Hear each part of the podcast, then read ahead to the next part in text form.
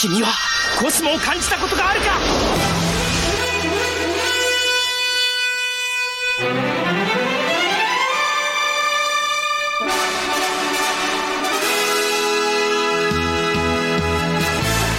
Bem-vindos ao podcast Sensei, podcast de Cavaleiros do Zodíaco. Hoje é dia de podcast ao vivo. Vamos fazer essa gravação aqui ao vivo para dizer algumas coisas que a gente detesta em Sensei, né, Nicole? Isso aí. Nada melhor do que o dia dos namorados, que é o dia do amor, pra falar sobre o que a gente Exato. detesta, não é? A gente, não a é gente mesmo? Faz essa, essa mudança. aí. ódio. Claro. Ódio. Quebrando A gente, padrões, a né? gente tá É, aqui exato. pra difundir o caos. É. É isso que a gente tá aqui. Exatamente, Nicole. Temos o Alan. Tá preparado, Alan? Pronto, prontinho. Estamos aqui testando novas formas de cancelamento. né? Então, vamos lá. O Alan que nos alertou pra ver se a gente tinha tempo suficiente pra falar. Pense no, numa lista.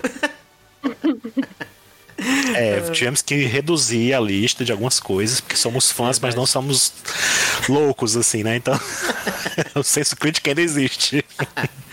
Temos a Isa. Isa, tá preparada? Uhum. É isso aí, gosto de gente preparada. De boa. De boa. De boa. E a Laura? E aí, Laura? Olá. Pronta? É, acho que sim, né? Ai, ai, ai. Antes da gente passar pras redes sociais, qual foi o combinado, né? Alguém pediu no Twitter pra gente fazer um podcast falando das coisas que a gente detesta, a gente odeia na série. O que a gente faz tantos podcasts, a gente tá no 79 já, podcast 79. Ou muitos lives, muitas coisas que a gente sempre, né, fala das coisas que a gente gosta, mas às vezes a gente critica também muitas coisas, né? E aí a ideia foi é gente se dedicar um dia, um podcast, pra elencar algumas coisas que a gente detesta, né? E o que, que a gente faria diferente como, né, a ideia, senão vai deixar a gente pra sempre falando aqui, a gente estipulou que vai- cada um vai contar três coisas que a gente detesta na obra e vale qualquer série, qualquer mangá, qualquer desenho, filme, tudo, tudo que existe no mundo do Sensei, aquilo que te dá ranço, te dá vontade de falar, ai meu Deus, que ódio, por que, que isso acontece? Então a gente vai tentar repartilhar um pouquinho disso com vocês, mas depois das nossas redes sociais, Nicole, que alguém gravou e eu vou botar agora. Ainda bem que alguém gravou.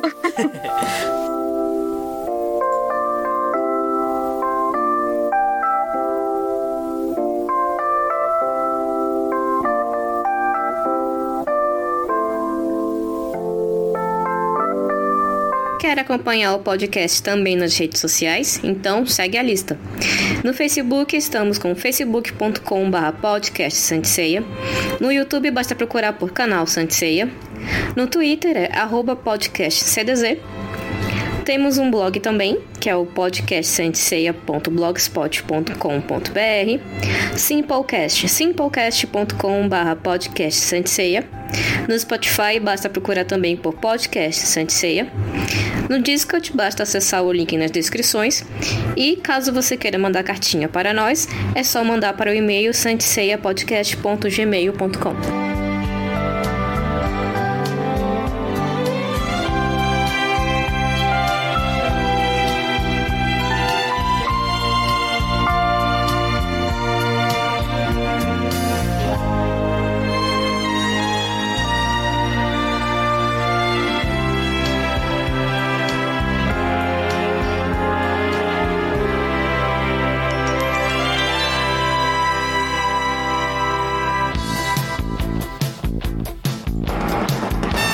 é isso. É, nós temos aqui a presença do nosso podcast. A gente vai começar aqui. Quem quer começar? Pra botar a primeira, a primeira na baia aí. Quem quer começar? Ah, peraí, peraí, Ah. que a gente tem que falar uma coisa. Ih, Que tem uma regra nessa nossa. Ah, nesse nosso combinado. Que além de serem três coisas apenas que a gente odeia, a gente tem que dar uma solução para essas três coisas. Não é o odiar. ódio gratuito não leva a nada, pessoal. não constrói. A gente tem que construir alguma coisa para colocar no lugar. Verdade, bem Então lembrado. vocês podem ir pensando aí também no que vocês detestam e como vocês fariam para consertar os problemas que vocês não gostam. É apontar e corrigir, é isso aí. eu, que sou uma pessoa precavida, Nicole, eu já fiz uma lista de cinco. Por quê? Porque se Ih, um de vocês falarem falar. algo, é um que, que eu já tá na minha lista, eu já. Então tá bom. Tô preparado já pra dar outro, já, entendeu? Nossa. Eu monto O na pessoa. conceito de estratégia. Ai, ai, ai. Eu vou escolher a dedo, hein? Na verdade, o chat. Quem, quem que o chat que eu vi primeiro, gente? Vocês têm ó, o Alan, a Laura, a Isa, a Nicole Vai. e eu. O chat vai decidir. Enquanto isso, a gente faz aqui. Ih. Vai conversando aqui. Ah, sem falar que tem também as pessoas que não vieram, Ah, mas que mandaram Votação seus, recadinhos. Verdade, tem também, a né? Danda, tem o Exato. Brunão que não Tem estão aí. presentes, mas mandaram também o seu, porque não iam perder a chance, né? Claro que não. pra falar mal. pô. O Jorge, eu não sei se ele mandou, mandou não, né? Acho que não. Acho que não. Acho que não mandou. Mas O L Hack mandou um. Não gosto de subir a escadaria. Solução descer a Ah, escadaria. exato. No elevador. elevador é a solução. Ai, meu Deus. Libera o teletransporte Aquele- do santuário. Aham. Tem o Ale Fênix, Faz Super Mario. Só Ah. fazer. Faz uma rampa, desce de skate. Desce de skate. Ah, descer é fácil, gente. Pra descer, todo santo ajuda. O problema é subir as paradas, entendeu? Ai, meu Deus. É, tá, alguém tem que subir.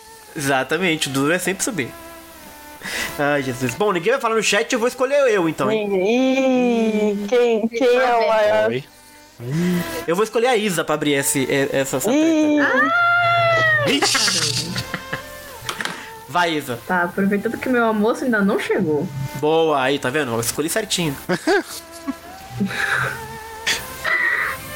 Tá, mas aí a gente vai fazer. Qual categoria primeiro? Bronze, prata, ouro? Ah, é, você começa Qual você quiser. quiser. Eu, não- eu vou começar direto pra Se você mais quiser odeio, escalonar, É. é, eu- eu é só, vou é só uma, uma opção. eu Se vou- você quiser do menor pro. Tá, então eu vou começar pela mais simples, que eu Certo. acho que é uma coisa que eu acho que muita gente já pensou nisso, que é fazer um redesign ali das armaduras das Amazonas. Porque, pelo amor de Deus, Legal. ninguém merece aquilo. Certo. Muito pouco coberto, Tipo, Isa? Ah, é horrível. Aquilo ali não protege nada. Uhum.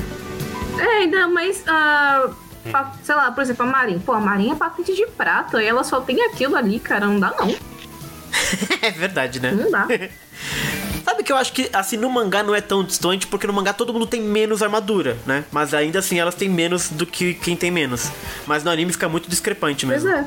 É verdade. Vai começar que essa ideia de ter menos armadura dependendo da sua patente é meio besta, né?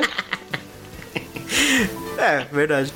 É que tem pouco metal, entendeu? Então eles garantem pra quem precisa. pouco oricalco, Ah, tá. entendeu? Pouco. e qual que é a solução, Isa? Tem que solucionar. Ué, fazer um redesign? Fazer um redesign, então, entendi. Botar mais. Se eu tivesse tempo, Ah, se eu tivesse ah, tempo muito ânimo, eu faria isso. Porque tem gente que faz como fanart, mas eu não tenho tempo, eu não tenho saco, eu não tenho muita paciência, então não ia dar certo. Mas enfim. Pode crer, pode crer. Excelente. Bem lembrado, a armadura da Marinha merecia muito mais mesmo. Até porque achou águia. meio que Alguém- então paga uma commission pra Isa pra É, ela esse- fazer. esse. Aí se você alguém pagar, ela vai fazer. É isso aí, certeza. Ah. Boa. Sabe onde Você te também. achou meio que tem, né? Assim, um. um- não, ela não fez um. Não fez um redesign, não fez assim, porque a Marin continua sendo né, a mesma coisa, mas a Essentials ela já tem um pouco mais de proteção do que a gente veria, né, A na- na- nas outras, então. É. Sim. É. Eu acho que isso até é um destaque que eu dou pro, pra Santisei Ômega, porque Verdade. lá a armadura da China ficou bem diferente, ficou cobrindo mais o corpo e acho que uma, uma das grandes Uhum. penas é que não deu pra ver a Marina, que ela não tem. Pois é, o maior mistério do Ômega é a Marin. Até hoje a gente não sabe.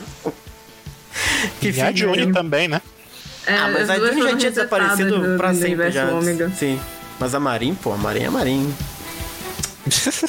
Sabe onde também. É, a Johnny veio aparecer no episódio G Assassin, né? Olha aí. Olha aí. Sabe onde também a Marin tem mais armadura que ninguém fala nada? No COTS. Hum, Eu nem reparei. É, pra quem pois foi é. lembrar? Vai, Qual o é. ódio que tava guardado?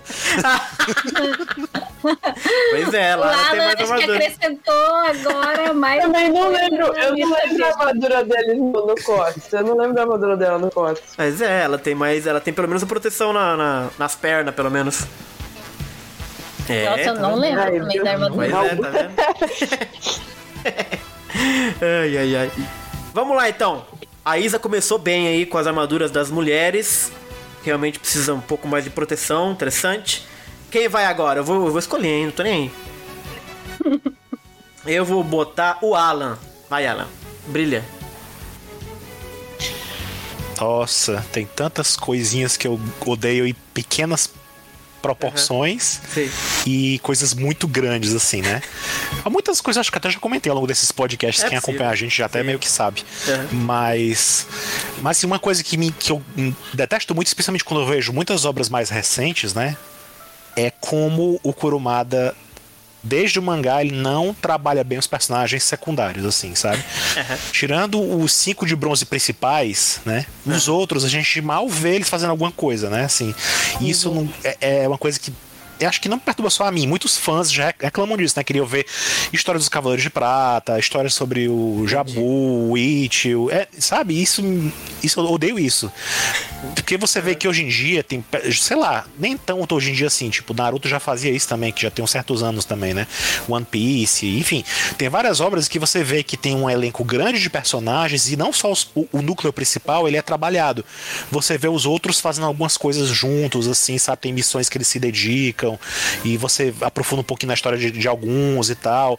E eu acho bacana isso, porque você tem um- um- uma variedade muito grande de personagens e não tem história pra eles. Assim, a gente não fica sabendo de nada muito além do que tem ali, né? É. Isso me dá uma raiva. eu queria muito que tivesse outras coisas pra gente ver, sabe? E dava pra apreciar isso, assim, sabe? Verdade, verdade, verdade. É isso. Pra corrigir isso, só mesmo fazendo histórias pra eles, né? É. E fica pros fã, pro, pro pessoal da fanfic fazer, porque o Kurumada, pelo visto, nem vai fazer, nem libera os outros, os fazerem. Quem chegou mais perto de fazer alguma coisa assim é a, a Shiori, porque a Shiori teve os guidance, né? Teve várias coisas. Então, assim, sempre que ela pode, ela faz uma historinha, alguma coisa. Pegando o personagem e aprofundando um pouquinho, né? Então, assim, ela é que chegou mais perto de fazer isso, assim, de, de, de olhar pros personagens que não são só do núcleo principal, né? E fazer histórias pra eles, entendeu? Então, assim, isso eu acho muito bacana.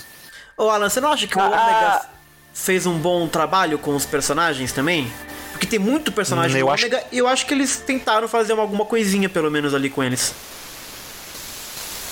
Hum, Mas eu acho que ainda podia ter sido mais, sabia? É, acho que ter sido, podia ter sido bem mais ainda também. Eles foram bem, bem na linha também de. Assim, a diferença é que o Ômega ele escolheu ampliar muito o grupo principal, né? É. Então, assim, tem, tem muito personagem daquele grupo principal, né? Tem a, o, o, o Koga, a Yuna, o Soma, tem o Eden, tem o Haruto, aí depois vem o, o, o Subaru. Então, assim, ele, ele vai inflando o grupo principal, né?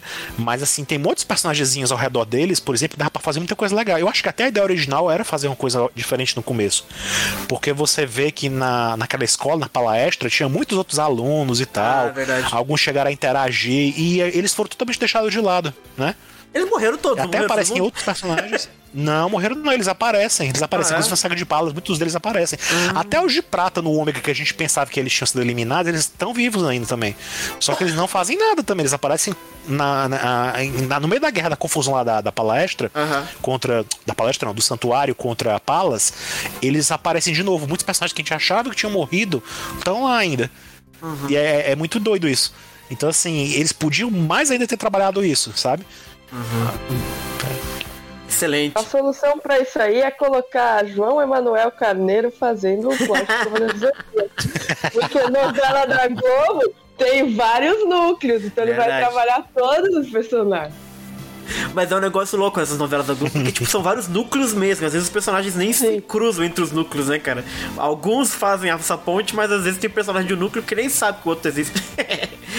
Podia rolar um novelão de Sensei, né? Seria bom, seria bom. Ai, meu Deus do céu. Nicole, vai você então. Ih, lá vem. Hum. Ai, meu Deus. Por onde eu começo? Ah, eu acho assim, se eu, se eu tenho que falar três coisas em ordem do menor, do menos, da menor escala de ódio pra maior, eu acho que a minha menor escala de ódio já é uma escala bem alta, Certo. que é numa coisa muito específica, Hum. que é o negócio do Kido ser pai de Ah, todo mundo no. começou no, nas cabeças. Começou já, Não dá, começou gente. nisso. Não, é humanamente impossível isso acontecer. Ainda mais no prazo de tempo colocado ali no- na história do mangá. Então, assim, não. E, e- e é um troço que não faz nenhum sentido para o enredo da história. Porque, veja bem, se o cara tem uma fundação que eh, mantém um orfanato, ele poderia ser pai adotivo das crianças. E tava tudo resolvido, entende? Mas o negócio dá a entender que ele é pai biológico É, é das pai crianças. biológico, sim. que é um absurdo, Sim. Sabe? Isso não só, isso não só é meio doido pra história, como também não faz nenhuma diferença depois de certo ponto. Exato. Claro que não, porque assim, não afeta absolutamente nada. Uhum.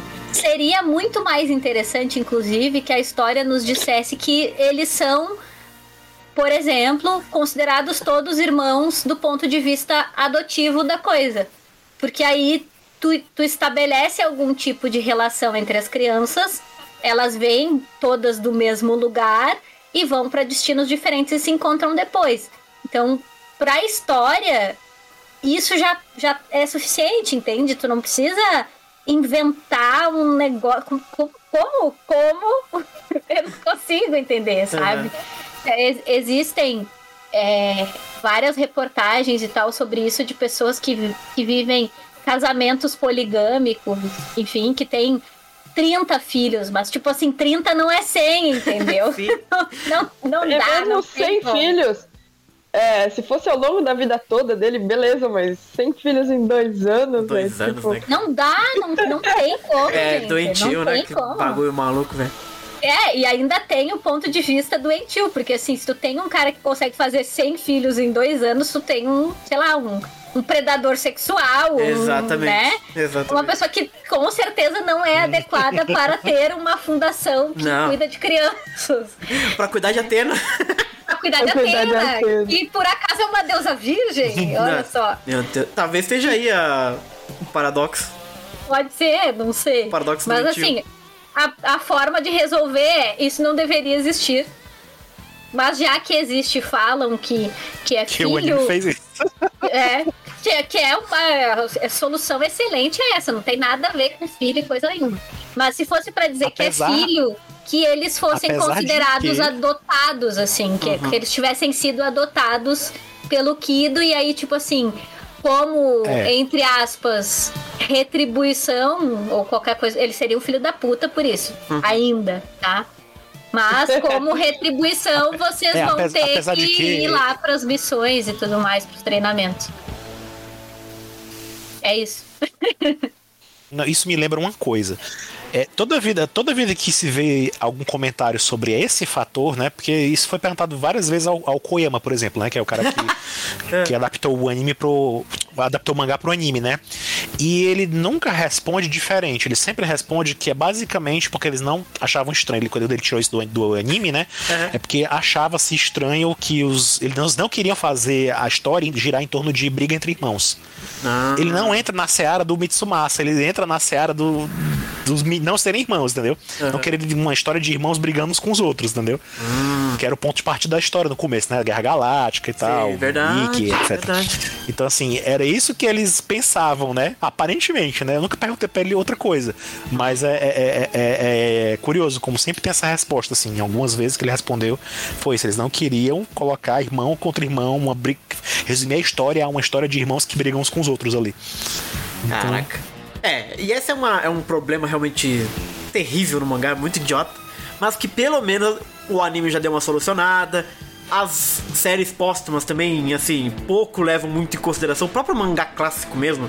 Você tem só aquele momento do Ikki, muito específico, de falar do sangue do Kido, que corre nas veias do mundo e tal, aquela coisa toda. Mas mesmo no mangá nunca mais fala nisso, o que é ótimo. Parece que realmente o Kurumada pensou um pouco melhor, talvez, não sei também. Ou apenas só deixou pra trás. Mas que não é. é, assim, quando se faz o COTS, quando faz, por exemplo, já não são os irmãos. Quando vai ter o live action, acho que não vai ser os irmãos, entendeu? O anime não é, são os irmãos e tal, etc. Então eu acho que pelo menos isso, mesmo se a gente achou não é tão forte isso, ainda que seja baseado no mangá, não é uma coisa assim tão preponderante pra história como foi lá no arco do Ikki, por exemplo, né? Então é realmente essa é uma merda inacreditável. E é um troço muito curioso, porque assim, se tu quer usar frases como somos irmãos, a adoção é suficiente pra isso, Exato. porque irmãos adotivos são irmãos também. Então, tipo, não faz nenhum sentido. Eu não sei por que se teve essa ideia absurda, sabe? Eu não consigo nem. Porque assim, eu vi algumas pessoas falando ali no chat, ah, porque te- rola aquela ideia de que talvez o cara seja a reencarnação de Zeus. Essa é uma outra péssima ideia. Tem talvez eu fã. possa falar É, é sobre isso mais na frente. Sim. Mas assim, é, na real, me incomoda muito que a gente tenha que achar esses subterfúgios pra passar pano pra série, entendeu? Aham. Tipo assim, eu tenho que ficar encontrando uma razão de por que eles estão dizendo que o cara é pai de 100 crianças, sendo que é um troço que é impossível, não tem como isso ser verdade, entende? Então, assim, falar porque, sei lá, é alguém pirou e, e inventou esse negócio. Mas me incomoda isso, assim, que a gente tenha que passar pano pra uns troços absurdos. não dá, não consigo. Não, e, e essa coisa dele ser Zeus é, é, não faz o menor sentido, porque se tem uma, uma, uma, uma figura que talvez ele seja, que no próprio mangá ele diz que ele parece, é o Abraão, na verdade. Sim. E outra, né? Ah, quem, que- ah, por, por que Zeus teria tanto interesse em proteger a filha que supostamente pode tirar o seu trono, Aham, pode crer. né? Então, né, não, não, não faz muito sentido pra mim de qualquer forma. Mas vamos deixar. O, o meu terceiro lugar vai ficar. Eu acho. essa. Mas eu acho que essa coisa de. Da questão mitológica pro Kurumada não faz nenhuma diferença, velho. É, não sei se ia levar. Zeus nessa, nessa atuada de ah, Atena é quem vai tirar o trono dele. Acho que o Kurumada não ligaria pra isso, não. Não, não. Boa, Tá Nicole. adiantando meus assuntos, Laura. É porque, é porque no, no, no, no mangá, eu acho que o Kurumada, quando colocou essa história aí, ele queria. Acho que a gente já falou isso uma, uma vez, eu me lembro de ter falado isso. É que. Ele queria muito dar um motivo bem forte pro Ikki ser doido daquele jeito, que ele tem, tem um ódio muito forte, entendeu? Aham. Porque no mangá, o que instala o ódio grande do Ikki não é só o fato de ele ter sido mandado para treinar no inferno e tal, mas é o fato de que o próprio pai mandou ele e os irmãos treinarem, né? É verdade. Então, assim, que conta que o, o, o mestre dele conta pra ele, né? Então, assim, é, o que deixa ele louco de, de ódio, sabe? Como é que o mestre dele sabe disso? a gente não faz. É uma boa Boa pergunta. Ele tentou também é, estuprar o é. Cria-se outro buraco, né? Que ninguém sabe até hoje. O que no sentido no, no mangá, o Ikki ter, ficar puto que o Kid é um, né, um predador sexual, até faz sentido, né? Ficar puto com isso, querer matar todo mundo. Mas pelo. Ah, é, a Nicole botou na lista dela porque que o Ikki não pode, né? Exa- Exatamente. Mas se um filho desse não ia querer matar o pai, com certeza. É, Então. Mas, Nicole, você trouxe aí um bom ponto. E é, isso estava na minha lista. Por isso que eu me preparei bem, trouxe um pouco mais. Olha aí, porque, ó. Tá vendo? Isso É estava na minha lista. viu? Exato. E já que você tirou um da minha lista, vou eu falar então um da minha lista aqui. Ó, galera. E já vou começar na cabeça também. Já vou começar chutando pau na barraca aqui. É, é algo que eu reclamo sempre. Eu não me interessa quem é o culpado, tá? Não me interessa se é o Kurumada. Não me interessa se é o editor do Kurumada. Não me interessa se é a Shiori. Não me interessa se é o editor da Shiori. Esse negócio. Ih, ai, já sei. Esse negócio. Esse negócio. do personagem de outra era ser igual é uma merda. É horrível. Tem uma ideia de cocô que quem não. De novo, não me interessa, não me interessa quem é a culpa. Tem um culpado. Não me interessa quem é. Kurumada tem parte nessa culpa. Isto é uma cagada. Isso é ruim, isso é chato, isso não ajuda, isso atrapalha, não tem graça nenhuma, tira criatividade. Não me... Ah, vai vir. Ai, mas a personalidade do Alba fica diferente. Meu cu. É tudo igual, cara. O Asmita é o Chaka. Porra, você pega os, os- os bronze menores da Shiori, todo mundo igual. Isso é péssimo, isso é ruim. E pra resolver isso, tinha que fazer igual. igual- Só muda o, o visual do cara, cara. Muda o tema do cara. Não é possível que o peixe vai sempre usar, ser um cara bonito com flor. Não é possível que o cara de câncer vai ser sempre um cara maluco. Que mexe com os, com os espíritos. Eu até acho que assim, você repetir alguns temas, vá lá.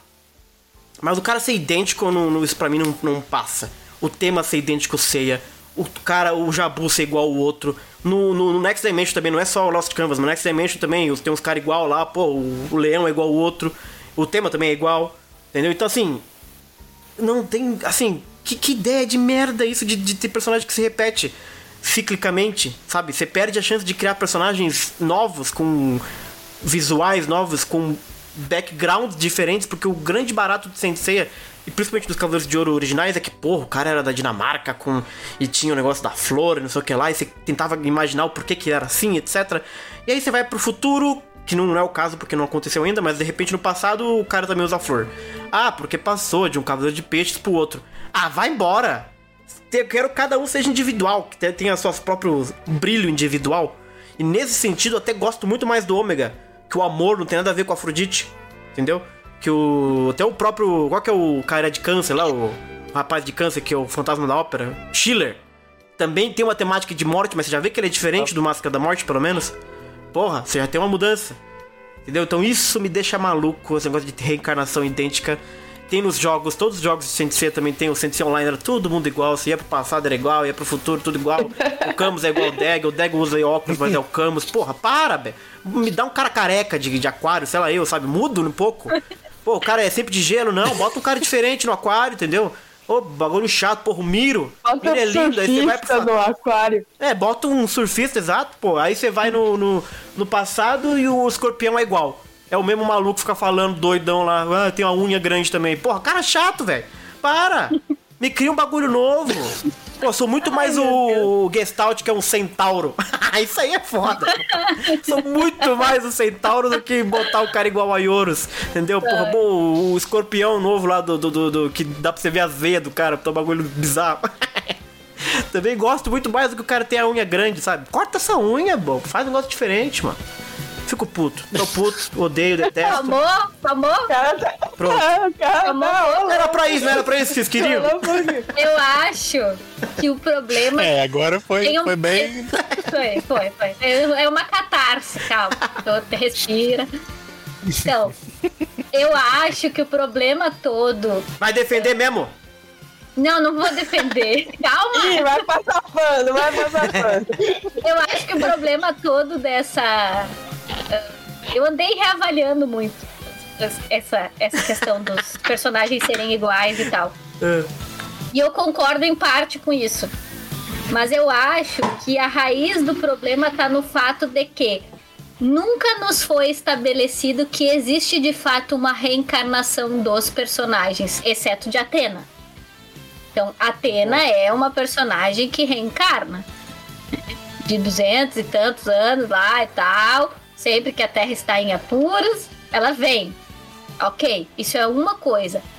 Outra bem. E, e ela é uma personagem divina. Outra coisa bem diferente é a gente estabelecer que personagens humanos, entre aspas, comuns, porque ali ninguém é comum, né? Eles têm a coisa do cosmo desenvolvido e tal. ah, que eles reencarnem sem a ajuda de, sei lá, Hades, por exemplo. Então não tem muito motivo para eles virem iguais. Porque, por exemplo, se a gente for ah, considerar reencarnação em termos religiosos, como algumas pessoas pensam hoje, ninguém tá falando que vai voltar com, a- com a- com o mesmo corpinho, né? Uhum. Tu volta com talvez a mesma alma, ou uma alma um pouco modificada, vamos pensar lá na viagem, né? Na novela, Ó. que a gente falou de novela. Ahn, mas eu acho que a raiz do problema tá nisso. Essas coisas não estão estabelecidas. E aí eu já adianto um pouco do assunto que eu vou comentar depois. Só, só que. Ah. Pera aí, que, pera aí que você mexeu no noveleiro. A viagem também tem esse negócio de mesma, mesmas, mesmas pessoas também. De voltar É, igual. Na viagem também tem. São as mesmas. Já- É, Mas é que voltar daí é uma novela, né? Como é que também. tu vai mudar o ator? ator. Porque é uma coisa de narrativa, é uma coisa. Se você parar pra pensar, é uma coisa de. Não é culpa. Eu não diria que tem um culpado específico. É uma coisa que é maior do que o Kurumada, maior do que. É uma coisa de narrativa mesmo, assim. É comum outras histórias estabelecerem isso, de personagens humanos comuns terem vidas passadas que eles eram a, a mesma. Muito parecido, pelo menos. Era a Entendi. mesma cara, a mesma. é entendeu? assim, Tem né? isso. Por exemplo, Sailor Moon. É, por exemplo, aí, eles mencionou agora há pouco. Sailor Moon, que tá em voga agora com, com a Netflix, né? Que trouxe os filmes e tal. Sailor Moon trabalhava isso também, né? Era uma obra um pouquinho depois de Sensei, mas tinha isso também, né? Então, assim, eles sempre gostam de fazer esse tipo de, de coisa, de colocar um personagem. Não é, não é uma coisa tão tão Verdade. pacificada, né? Uma coisa que todo mundo faz, mas é uma coisa que era bem comum, assim, sabe? Sim, E até sim. até na novela Eu tem. acho que assim, em, em termos ah, mercadológicos faz sentido porque não assusta as pessoas de mudar totalmente uma história. Mas eu também concordo com Mas o é fato pouco- de que isso dá pouca diversidade pra história. Tu fica sempre em looping, né? É E porque desenvolvendo a é mesma porque é um coisa. pouquinho Bruno, tu me perdoa, mas eu vou só passar um paninho um pouquinho. É, só um vendo. pouquinho. Tô vendo. Tô só Seguinte. vendo. Só o seguinte, é porque a ideia da- dessa questão da reencarnação, pelo que eu entendo, né, até pelo que a gente vem sem ser mesmo, porque isso tem sugerido no mangá clássico, inclusive, né, Nascendo das Lamentações e tal, os personagens Cavaleiros de, de Bronze, eles mencionam, ó, com os Cavaleiros de Sacrifício, dizem, ah, nós somos irmãos, já lutamos outras batalhas antes, e o Kurumada, às vezes, quando mostrava imagens da Guerra Santa passada, mostravam os personagens com as mesmas feições, Sim, é. pelo menos em sombra, né? Do que os personagens de hoje. Então isso é uma coisa que é meio que sugerida no mangá. Mas a ideia que ele dá não é nem pensando na, em, em- em podar a diversidade, mas é aquela questão de que em determinados eventos específicos que são tão grandiosos que as almas acabam voltando e revivendo ou participando de alguma forma dos mesmos acontecimentos, né?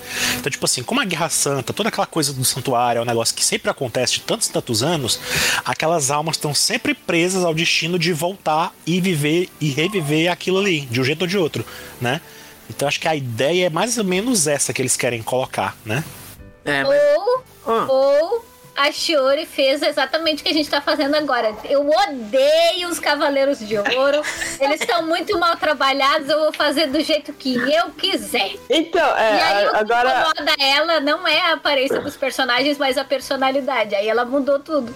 É, mudou um pouquinho. isso, isso esbarra Mas é, coisa até lá, que até lá muda um eu... pouquinho. Isso esbarra numa coisa que eu não gosto no, no Lost Canvas, que é justamente que eu tenho a impressão de estar lendo uma fanfic. É. Porque, porque os personagens, eles são toda hora referenciados aos personagens clássicos. Exato. a personalidade deles é construída em cima da ideia de, ah, deixa eu melhorar o que tem de Isso. ruim no clássico. Olha como o Afrodite podia ser legal. Olha como muito. o da É, Morte é. podia ser legal. É isso, Mas basicamente. aí- mas é mais isso, é um do que, problema mais de do que a aparência deles, é, é justamente isso, assim, é a, a, a- a sensação de, tipo, é é uma fanfic. Se ela tivesse como fazer a, a mesma aparência, mas colocar uma coisa nada a ver, tipo, que não tem nada a ver Exato. eu acho que clássico, deixaria passar, por exemplo. É. eu, eu não ligaria tanto, mas como é o tempo inteiro assim, nossa, o Afrodite é mal na história original. Aqui ele vai ser muito foda. Aqui ele vai ser. é, isso me incomoda muito, assim, muito, muito. Então, e aí eu acho que perde um pouco dessa, dessa diversidade criativa mesmo, sabe? É, o fato de parecer fisicamente já é um problema, porque, porra, a Sensei tem personagens tão bonitos, de, de fato bonitos visualmente, que ao invés de você criar novos personagens bonitos, você vai usar o mesmo personagem já bonito, você perde a chance de ter outros bonitos, outras bonitas e etc, sabe? E aí você pega o tema, Nessa né? Ah, de- o, o escorpião tem a, o- tem a unha grande vermelha. Tá, porra, isso é foda no Miro.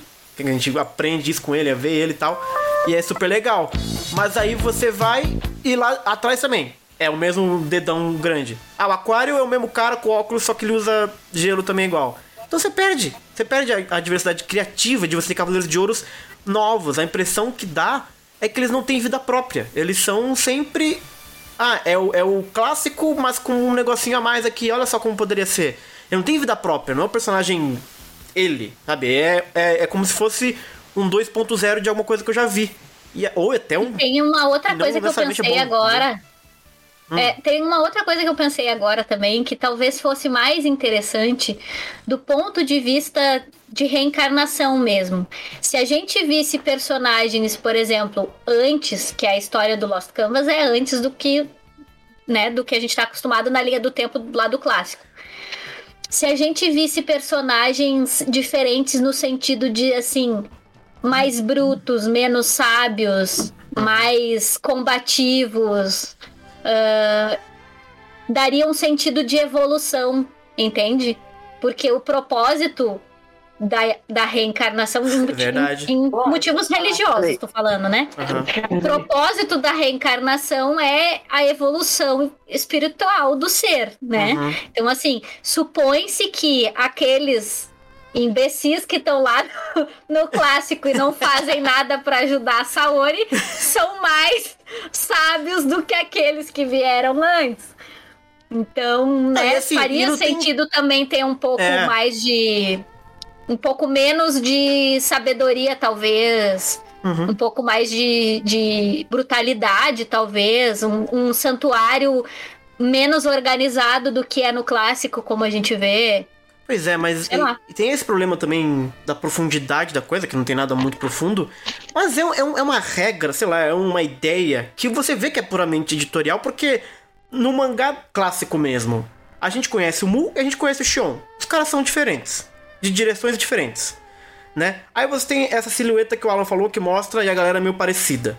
Aí lembrou aqui no chat que no Lost Canvas a turma anterior à anterior do Lost Canvas já é diferente. Então assim, não faz o menor sentido, sabe? Não tem, não tem lógica. Ou é todo mundo realmente igual, pacotinho. Igual e não muda nunca. E não muda exato. nunca. E aí, no caso, o Mu seria é. igual ao Xion, entendeu? O, o Xion, o Mu é a reencarnação do Xion, por exemplo? Acho que não, porque eles eram contemporâneos, um treinou o outro, como é que pode ser? Entendeu? Então, assim, gente, que ideia de merda. Assim, eu acho, assim, no, no, meu ponto de vista, eu acho que só tem, acho que dois.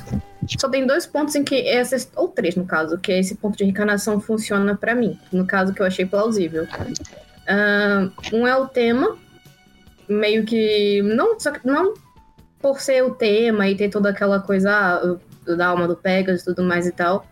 Mas é algo que, assim, no mínimo do mínimo na minha cabeça fez sentido. Agora, o que eu acho bem mais plausível, que funcionou para mim, em toda essa história de reencarnação, é o cagarro em relação ao Wiki. É o único para mim que realmente funciona. Porque tem mais profundidade, tem mais embasamento e tem, faz muito mais sentido quando tu pega. Então, se por exemplo fosse. Se fosse falar só de reencarnação em relação ao cagarro e dele ter reencarnado como Ikki, como é, é estipulado que, que seja, faria muito mais sentido. Se fosse só isso, talvez não tivesse, não teria, não, dá, não desse tanta, todo fuzuê. Porque é o único que de longe faz mais sentido essas questões de reencarnação. É o único.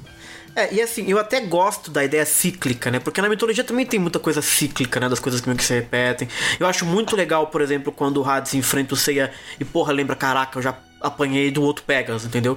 Mas eu não acho. Assim, e eu acho legal que o Seiya lembre ele isso, sabe? Mas não precisa ser necessariamente o mesmo shape, o mesmo Seiya. Pode ser o mesmo Pegasus. Mas pode ser um Pegasus um pouco diferente, que ele já lembraria da mesma forma, sabe? Uhum. Então. É, sim. Ser exatamente igual. A personalidade, puta, o povo fala, porra, muda a personalidade. Mas, cara, não muda tanto assim também entendeu? Às vezes ele só dá uma intensificada em algo que já existia. Não é uma mudança de personalidade, é uma amplificação de personalidade às vezes, né? Você não muda totalmente. Você não pega um, um, um, um personagem que é de uma forma, vai pro passado e ele é totalmente diferente. Por exemplo, você não pega o Aquário do passado, não tem a personalidade do Miro, por exemplo, que aí seria uma mudança realmente brusca de personalidade. Não é. Ele é só um cara contido, igual o Camus, lê livros, tá, não sei o lá, meio triste. Então, assim, não muda muito, entendeu? Se mudasse, muda o tema. Alguém falou ali, não tem como mudar o Aquário porque ele é de ar. Pô, você já mudou. Faz o cara de ar, igual a Yuna faz tempestade igual o Shun, sabe? Já mudou. Entendeu? Já fez o aquário de ar, porra, diferente. Criatividade, diversidade, entendeu? Mas é isso. Mas não sei se é algo que também foi muito específico daquele momento do lançamento do Lost Canvas barra Next Dimension. E eu gosto de acreditar que aparentemente hoje em dia se pensa um pouco mais diferente porque o Omega foi diferente, os próprios personagens novos do Next Dimension são diferentes, os próprios personagens novos que Lost Canvas foi trazendo no Gaiden também são diferentes. Então eu gosto de acreditar que está morrendo um pouco essa ideia de todo mundo ser igual, que eu acho bom. E a solução é essa, a solução é você vai trabalhar com outras eras, pode carregar um pouco do tema, mas muda o personagem. Dá um visual diferente. Porra, brinca. Olha quanto personagem legal. Olha que visual. Você vai botar uma armadura de ouro num personagem e a cabeça vai deixar a mesma.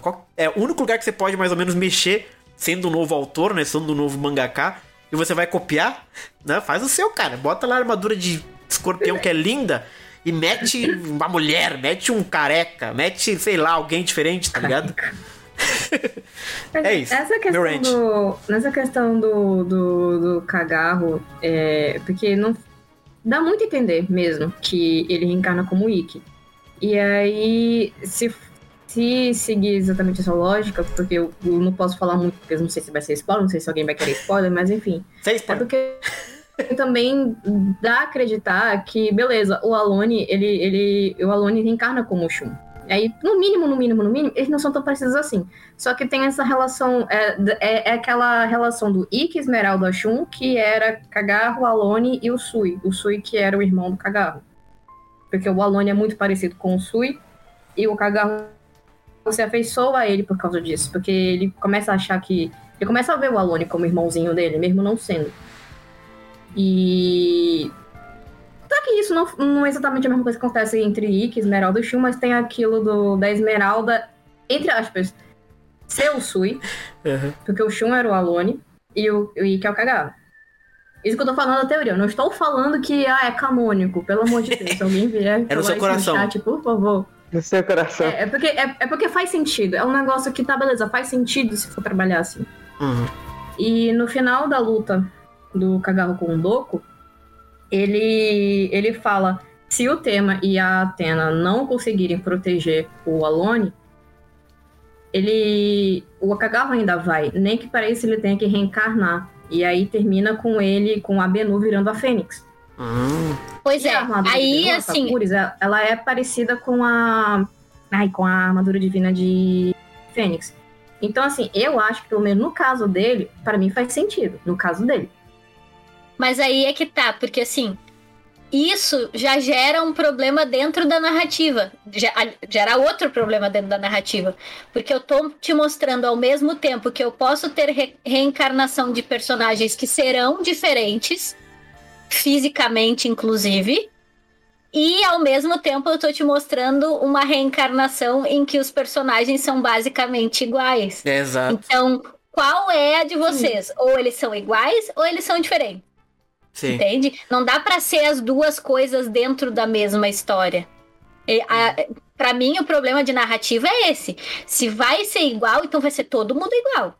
Então não teria que não teria motivo pra ter Mu e Xion, como o Bruno falou. Entendeu? Não tem motivo Sim. pra pra ter os dois. Porque se vai existir um personagem que poderia ser o próprio, poderia continuar sendo o Xion, sendo Cavaleiro de Ares, né, nessa Teve Conjuntura, entende? mesmo. então, assim, não. ah, eu entendo o teu raciocínio e eu concordo com ele. Eu acho que, que, a que é uma ótima leitura e eu ad- adoro ler dessa forma. Porém, é, uma, é aquela passada de pano. Eu gosto dessa, desse núcleo da história, mas a história tá me dizendo duas coisas conflitantes: que as pessoas terão te- terá uma reencarnação futura que vai ser um outro personagem de uma outra constelação.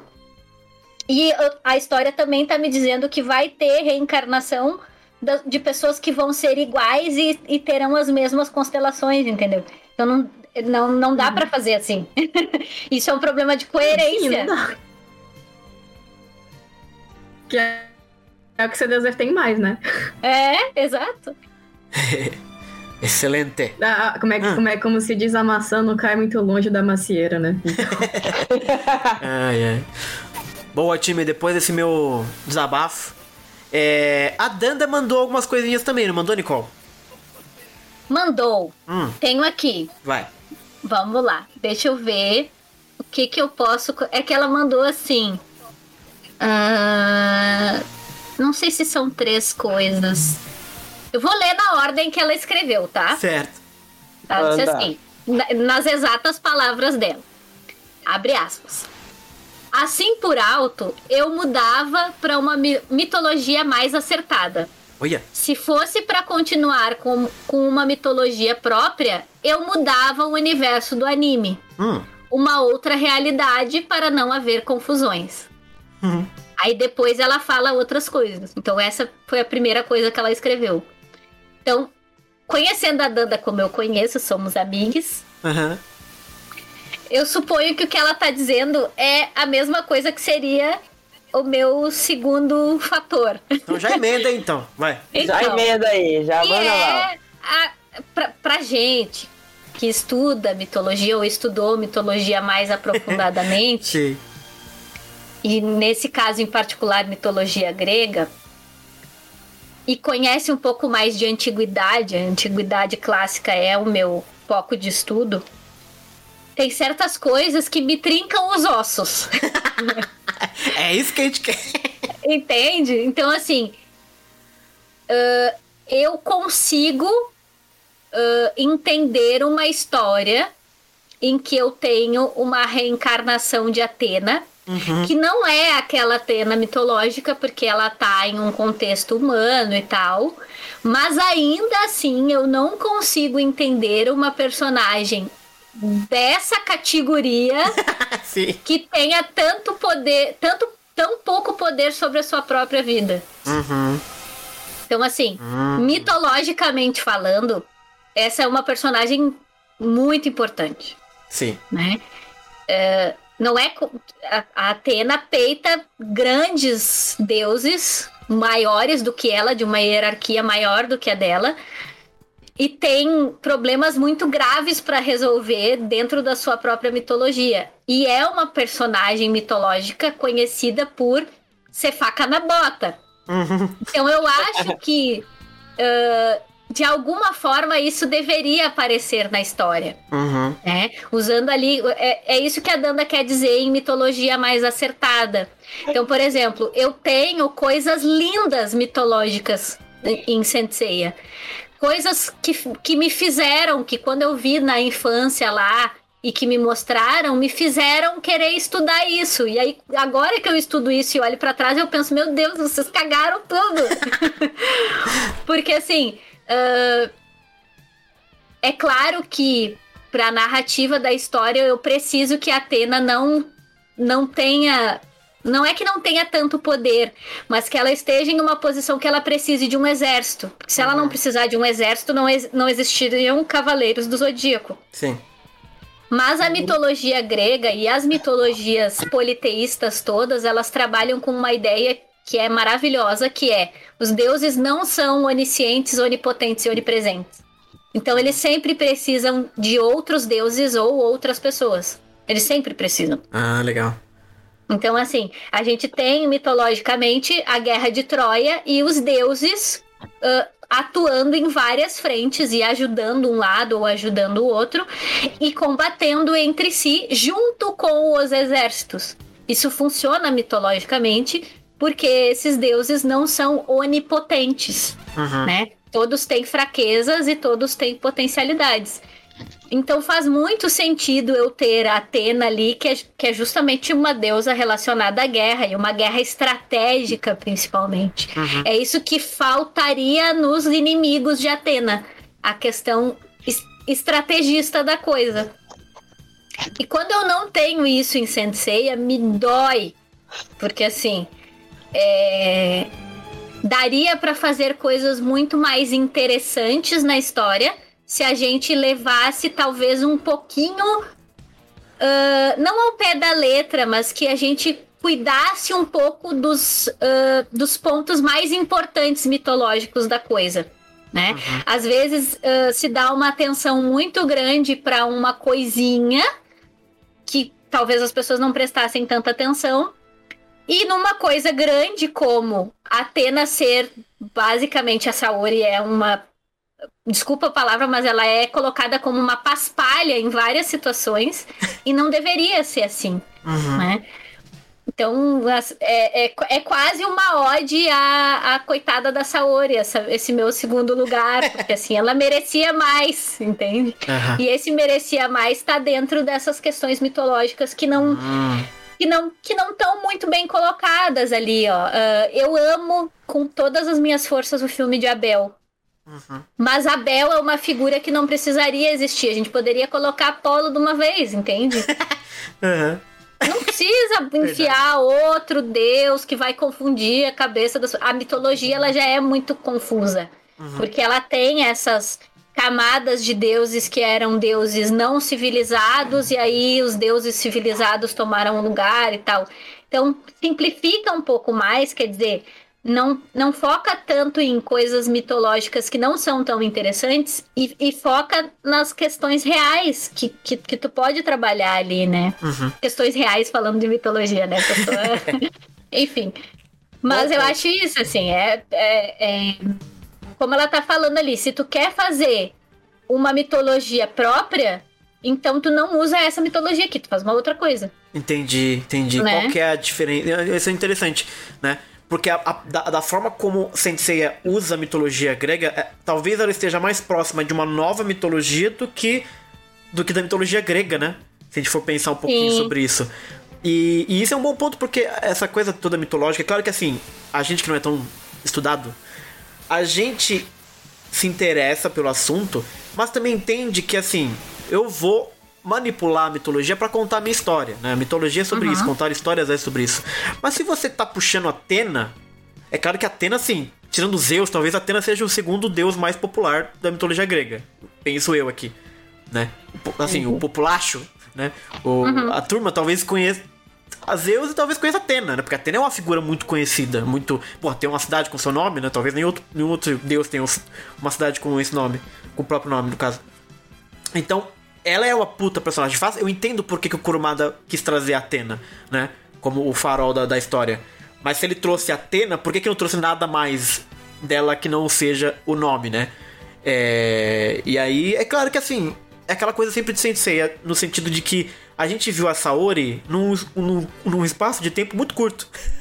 né? São 30, 35 anos de história, mas a gente viu o quê? Dois anos de Saori na, numa, numa Exato, série clássica, exato. dois, três anos E assim, máximo. ó, é, é ilógico que isso aconteça, porque assim, os personagens orbitam ao redor dela.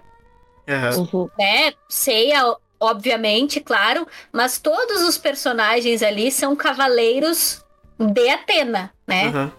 Então faz sentido que essa seja uma figura inspiradora, forte, Sim. assertiva, entende? É claro que eu entendo do ponto de vista da história que, que ela é uma reencarnação, então ela não vai estar no seu máximo poder ali, né? Aham. E ela também não vai ter, talvez, a sabedoria de um ser humano adulto. Se bem Sim, que sim. né, tem seres humanos adultos que também não são sábios. mas enfim. Exatamente.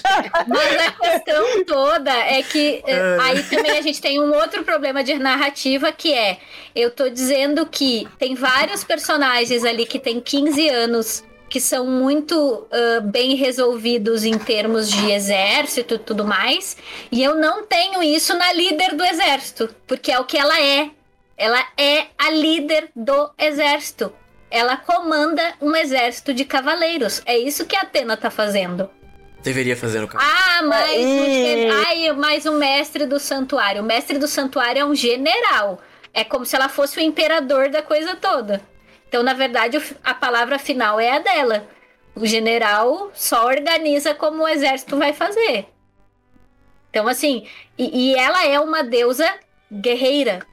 É o que ela faz. As grandes contendas, du- as duas grandes contendas que Atena tem mitologicamente falando, uma com Ares, que é o deus da guerra bruta. O Ares basicamente manda os seus exércitos e vai pra cima, não ligando para as consequências. O que ele quer ver é basicamente sangue e, e tal. E ela não. Atena é o tipo de ah, personagem guerreira que dá dois passos pra trás pra dar dez pra frente depois.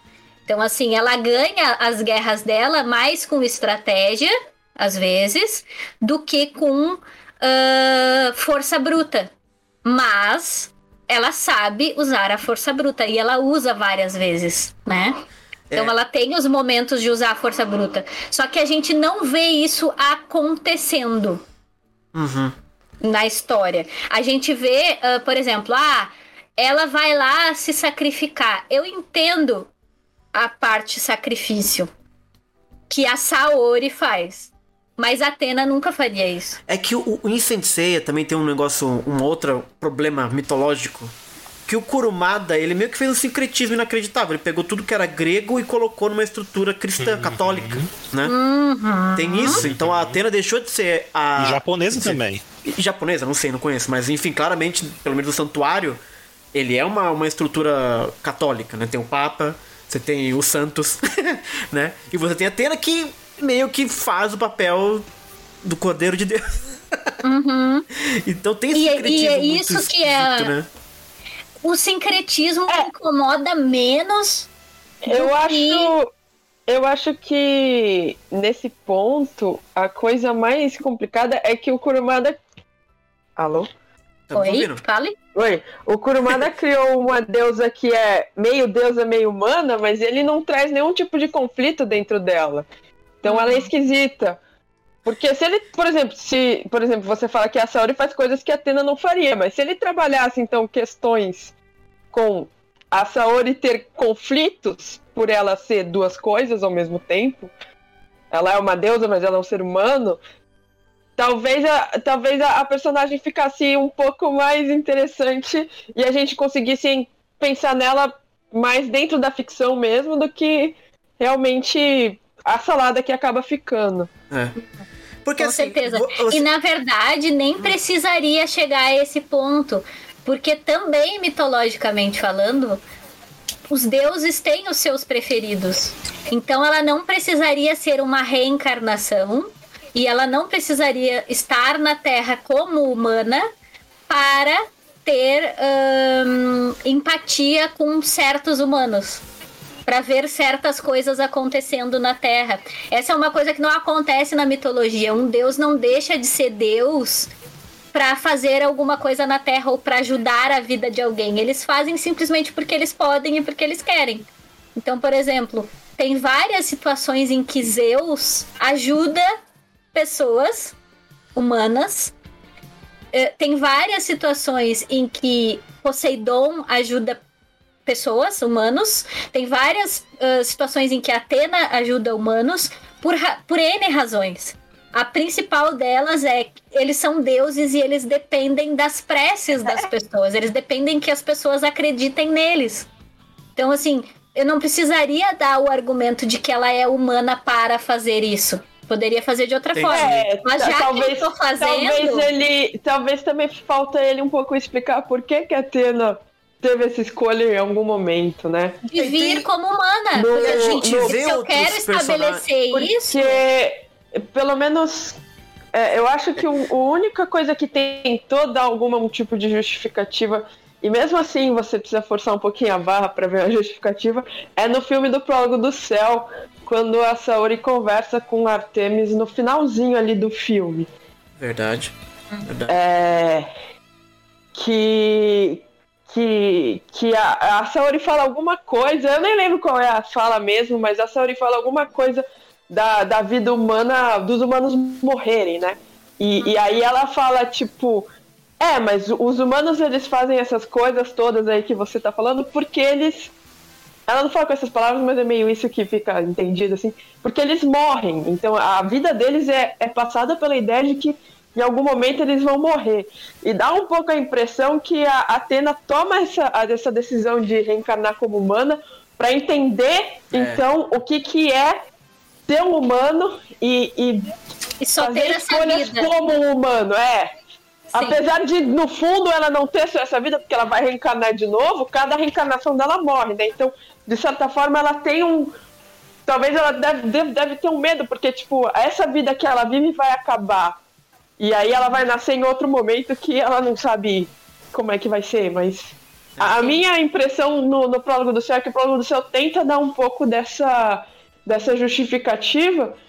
E isso é interessante. Isso, isso traz um- uma dimensão muito, muito interessante para Atena, para É. deusa mesmo, para E pensando nisso justifica agora, um pouco, assim. muitos personagens da série é, que são tocados por um deus, né? A gente tem o Julian Solo, a gente tem a própria Eire.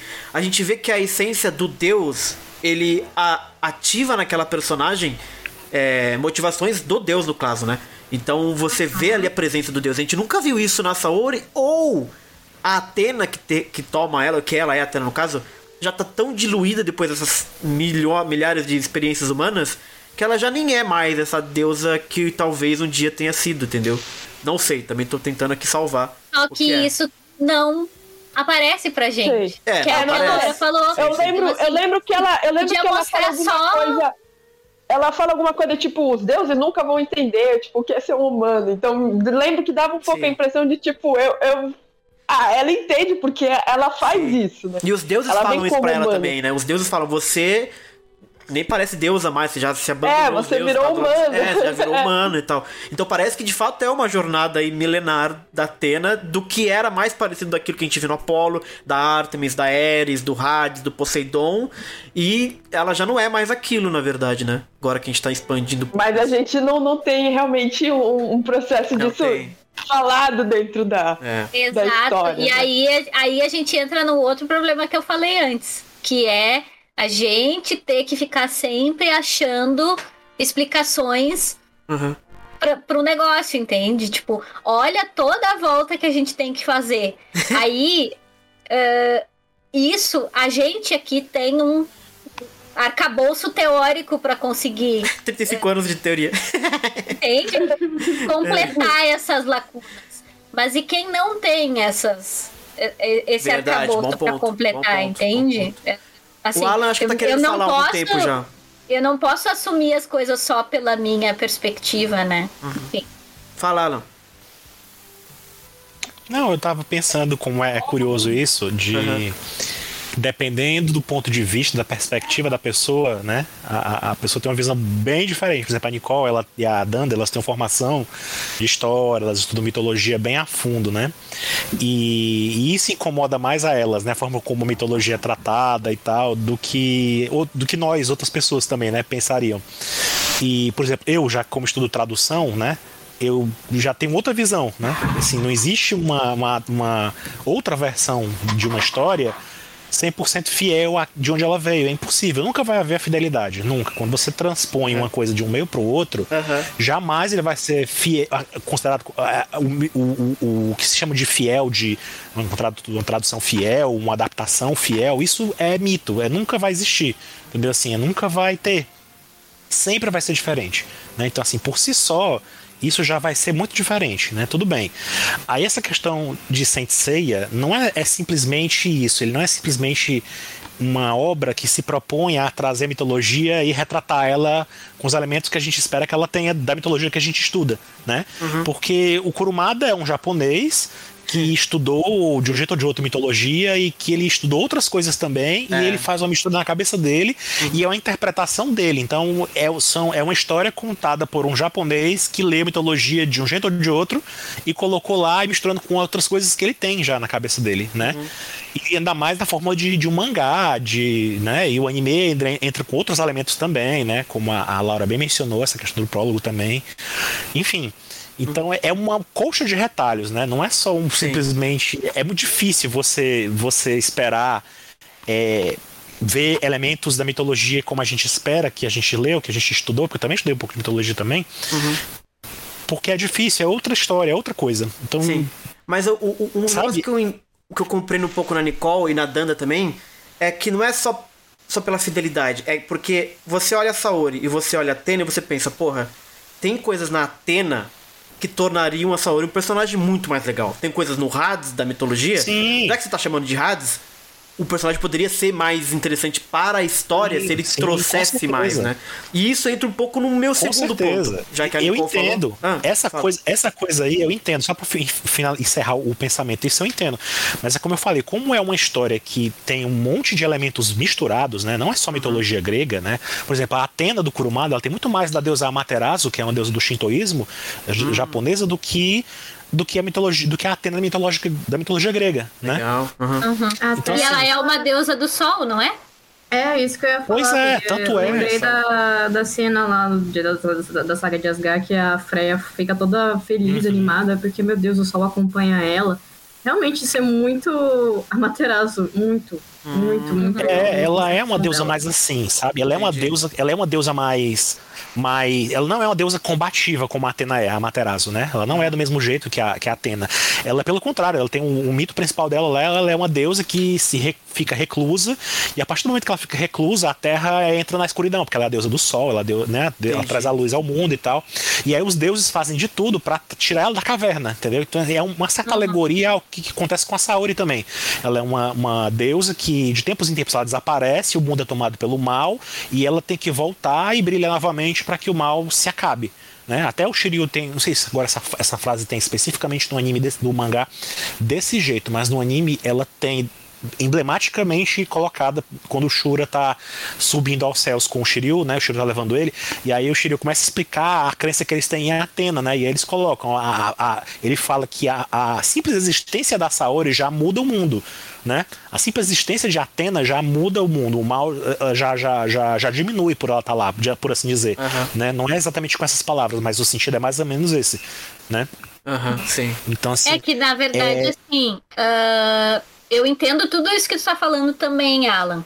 Porque, na real, na real, é, a mitologia é como se fosse a história do Neil Gaiman lá, do Deuses Americanos.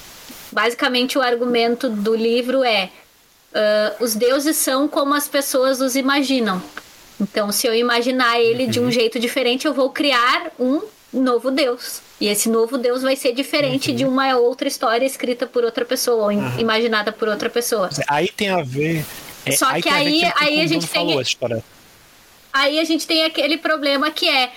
Uh, daqui um pouco ele faz uma situação em que ele coloca uma Materazo na frente de Atena. Da Saori.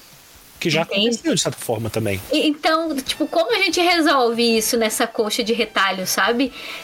Considerando que a maior parte das pessoas não tem o arcabouço que a gente tem aqui. Isso aqui a gente está destrinchando, não, aí... a gente consegue explicar. Para as outras pessoas, provavelmente vai passar batido, mas vai me causar trincagem nos nossos sempre que acontecer. Mas é que tá eu acho que a beleza tá aí. Acho que o Sensei tem que funcionar como qualquer outra história, tem que funcionar independente se o leitor ou a pessoa que está assistindo o anime, enfim, sabe ou não sabe determinadas coisas assim. Eu acho que ela tem que funcionar dentro do que ela se propõe ela por ela mesma, entendeu? Então, assim, se o Kurumada cria uma Atena que é daquele jeito ali que a gente tá vendo, né?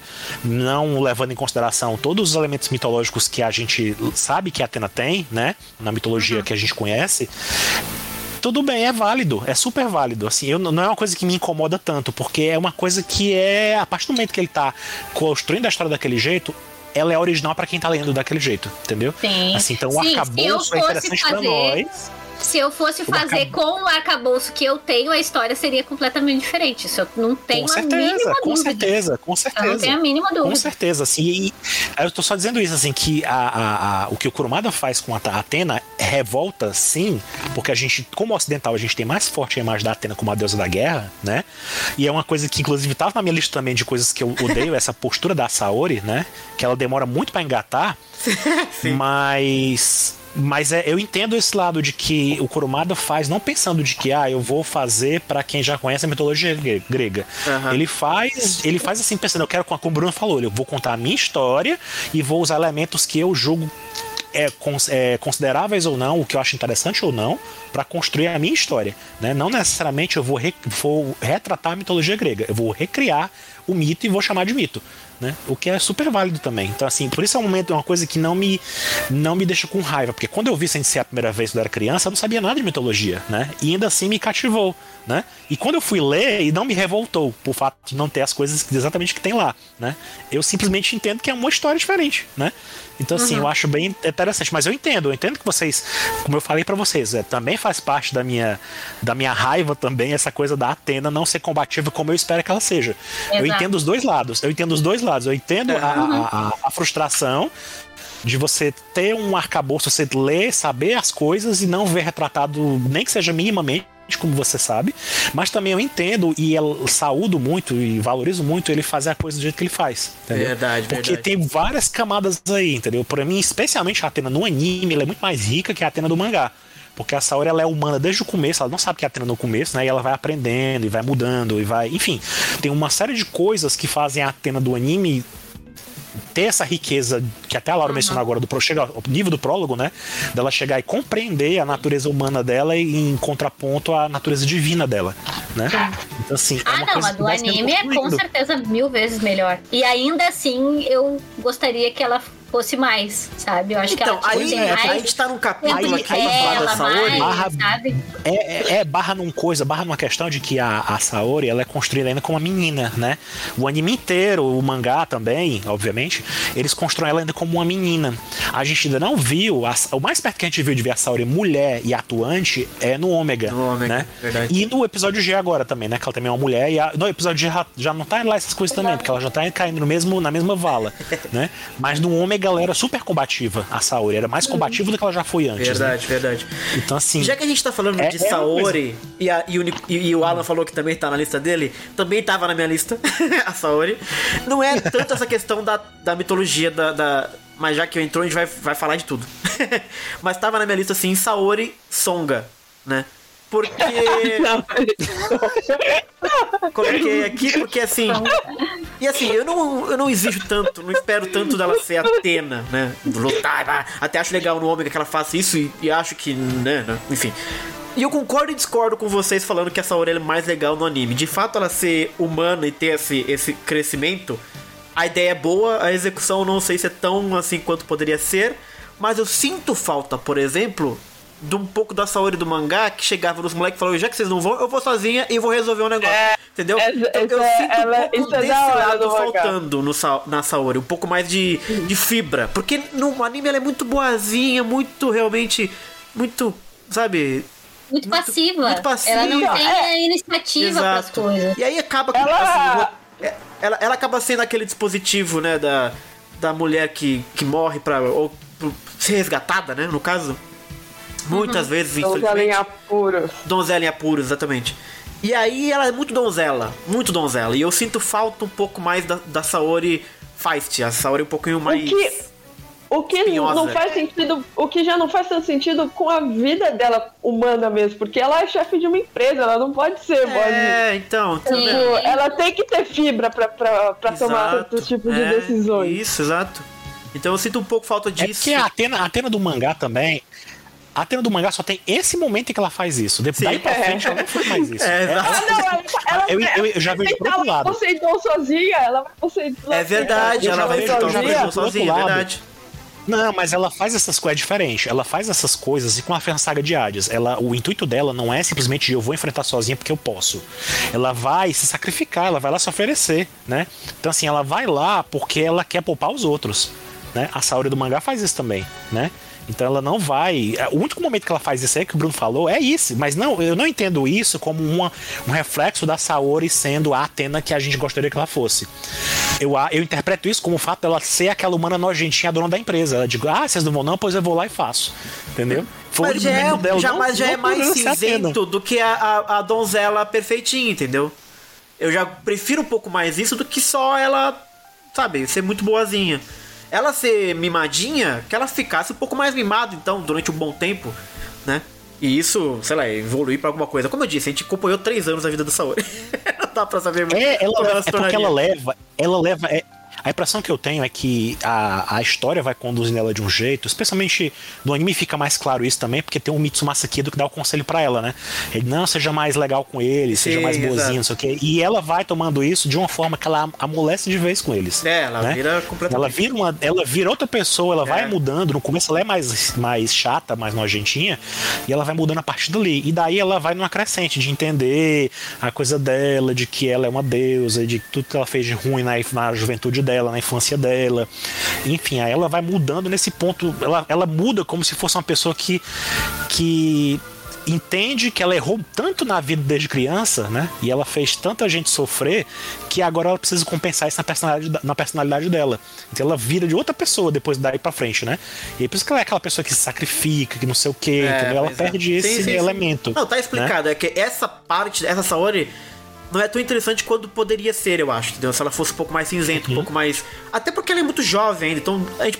Acho que seria legal a gente ter visto ela criança. errar um pouco mais, sabe? Porque os erros delas ficam muito na, na, na infância, sabe? Muito flashback, etc. Eu queria ter visto ela errando um pouco mais, ela sendo ainda grossa, ainda aprendendo, ela tropeçando de repente. E aí até chegar. Ela muda muito rápido no anime, isso, isso me incomoda. exato. Não Então, tem transição. O Mitsumasa fala com ela e aí ela muda. E Mas eu acho, eu já acho o contrário, eu já acho que é aos poucos aí no anime. Nossa, pra mim ela, ela muda é muito muito- rápido. Não, é mais aos E- poucos que o mangá, mas ainda assim é um pouco ruchado. O mangá nem. Pô, pelo amor de Deus, do mangá não tem. mas isso me Não, o incomoda mangá um pouco muda se ela depois que você ia salvar ela. Exato. O- o mangá- o mangá- dois do mangá- acabou. No mangá eu, eu fico um pouco confuso, assim, porque a gente vê tão pouco da Saori até essa cena que eu, eu fico assim. Eu, eu, eu não consigo considerar que ela mudou, porque, tipo, não tem nada ali. Não tem desenvolvimento pra ela ter mudado. Porque tudo que a gente vê da Saori no mangá é sempre sobre a visão do Seiya. Sim. E, e, e- e é sempre coisinha, assim. Então, tipo, tem aquela coisa. Tem aquele. A primeira cena que ela aparece que é na, na, na, na conferência de imprensa, mas que pra mim a gente. Pra mim tem que ter muito. Tem que ter muito pé atrás com, com a Saori antes dela revelar ser Atena. Primeiro porque ela tava escondendo ser Atena. E, e eu acho curioso que em nenhum momento ela diz por que, que ela ficou escondendo deles que ela era Atena. Tipo, ela simplesmente resolveu esconder ao- por algum motivo que ela era Atena. E deles, né? Provavelmente porque eles não iam acreditar e não sei o que, e talvez estragasse os planos dela, mas isso nunca fica tão claro assim. E, e então, e tipo, e ela tá numa conferência que ela tá, tipo, ela precisa. Ela tá tentando bancar aquele torneio e ela precisa, ela não pode, tipo, dar. Ela não pode dar, dar, dar o braço a torcer ali, porque, tipo, ela tá com todos os jornalistas ali Sim. falando assim, não, gente, investe no meu torneio, vem, vai ser da hora. Então. Então eu fico muito com a impressão que até a Saori revelar que ela é Atena, ela tá fazendo, em boa parte, uma pose na frente deles de tipo ser meio quem eles esperam que ela seja. E, e não necessariamente ainda ser uma pessoa ruim. É, ainda ser mimada. Eu acho, eu sempre tive a impressão que a mudança dela de, de personalidade acontece sempre em off na gente. Tipo, antes da série começar, quando a série começa, ela já, já, já é uma pessoa muito diferente da, da menina que a gente vê no, no flashback, desde que ela descobriu ser Atena. Mas, o, mas como a série nunca entra nisso, eu, é, esse é simplesmente o meu, meu, a minha fanfic. Mas o, o que também. O que eu gosto. Aí é o, é o complicador de Sente Achou na história. É o complicador de, de Sente Achou na história desse, desse ponto que a Laura falou. Porque Sente Achou, ele, eles dão um. Dão, apesar de não dar pra linkar diretamente com o clássico que o Kurumada tá fazendo, porque é o Kurumada, né? Ele tá nem aí pra nada. Mas se você olhar pelo ponto de vista de quem tá fazendo a Shimaki, né? A Shimaki Kura, ela tá fazendo a coisa da interpretando a obra, né? Ela faz um. dá um outro contraponto, um contraponto, né? Ela coloca uma Saori em conflito no começo, e que ela é mais boazinha e tal. Eu- é, é estranho Bom, isso, né? Assim. Ela dá Santi outra. achou, a gente vê. Então, justamente, o Santi achou vai um pouco na linha da, da Saori como eu, como eu interpreto ela. É, eu acho que esse é um dos motivos que eu gosto muito de Santi achou. Que é que ela, a Saori já era um pouco essa garota. Ela já é essa garota. Porque ela muda muito rápido o mangá. Ela começa, ela chega assim, ah, ela é do. Você começa a ler o mangá, tipo, ela é meio do mal, você fica, oh, essa menina é meio estranho. É, essa menina é insuportável, ela, ela é meio do mal, assim, sei lá, será que ela vai ser a vilã, qualquer coisa assim, você fica meio assim, e de repente ela chega e fala, eu sou Atena, e aí ela fica de boa com ele, tipo, ela. Ela começa a tratar eles, tipo, de boa, mais de boa, assim. É, isso, mas é, isso eu acho vem um pouco com a, com a, com a forma como eu, como eu interpreto, que é tipo a Saori sempre foi assim, só que ela não consegue mostrar, ela não consegue faz, mostrar isso pra eles, ou ela não quer. Então, tipo, ela tem uma certa dificuldade de lidar com eles, muito provavelmente porque ela sabe que todo mundo odeia ela, tipo, com motivos bastante razoáveis pra isso. Então, é, é meio que depois que ela meio que começa a jogar tudo a limpo, que ela vem falando, eu sou Atena e isso aí, que ela começa realmente a mostrar que ela mudou. E que, que é a hora que eles se aproximam dela. Só Porque que eles também são distantes dela. É, Exato, mas é, mas é que Sente achou já, nos tá- já tá nos mostrando como ela tem essa percepção, Sim. como ela tem esses é, embates, você achou é, por, né? faz o trabalho que a série não faz. Em questão de Exato, desenvolver exato. essa Então, por personagem. isso que me dói muito essa- Mas esse o- negócio da, da mas- Saori, porque é- deveria ser assim pelo menos com esses personagens principais que tá mostrando. Assim como os meninos ali têm os seus embates é, internos, cada um tem o seu, Sim. ela também deveria ter, ter tido isso no clássico, né? E não tem. E isso me incomoda muito, assim. Que é uma Sim, coisa que o- tipo, o- não, o não que se pensou que só a, é uma das que- personagens principais deveria ter a sua própria É história, entende? Aham. O que eu quis dizer só é que eu acho que no mangá ela é tão pouco mostrada nesse começo que ela acaba sendo mais cinza. Então você pode interpretar ela como sendo mimadinha, mas você pode interpretar elas de outras formas. Porque basicamente não tem nada ali na personagem. A personagem ela só começa a aparecer depois que ela fala que ela é Atena, que ela vira uma semi-protagonista da trama. Que aí você começa a ver mais dela. Porque antes disso, tudo que a gente tem é a visão do Seiya sobre a Saori, basicamente. Ou a visão deles sobre ela. Ela tá sempre sendo mostrada a partir do ponto de vista deles. É. E eu acho que um- um- um- a Nicole falou muito bem isso, porque Sensei é uma série que os personagens todos contam suas histórias nas batalhas, na verdade. É ali é que a gente sabe os passados, motivações, até quando muda, por que muda, como é a história do Yoga, etc.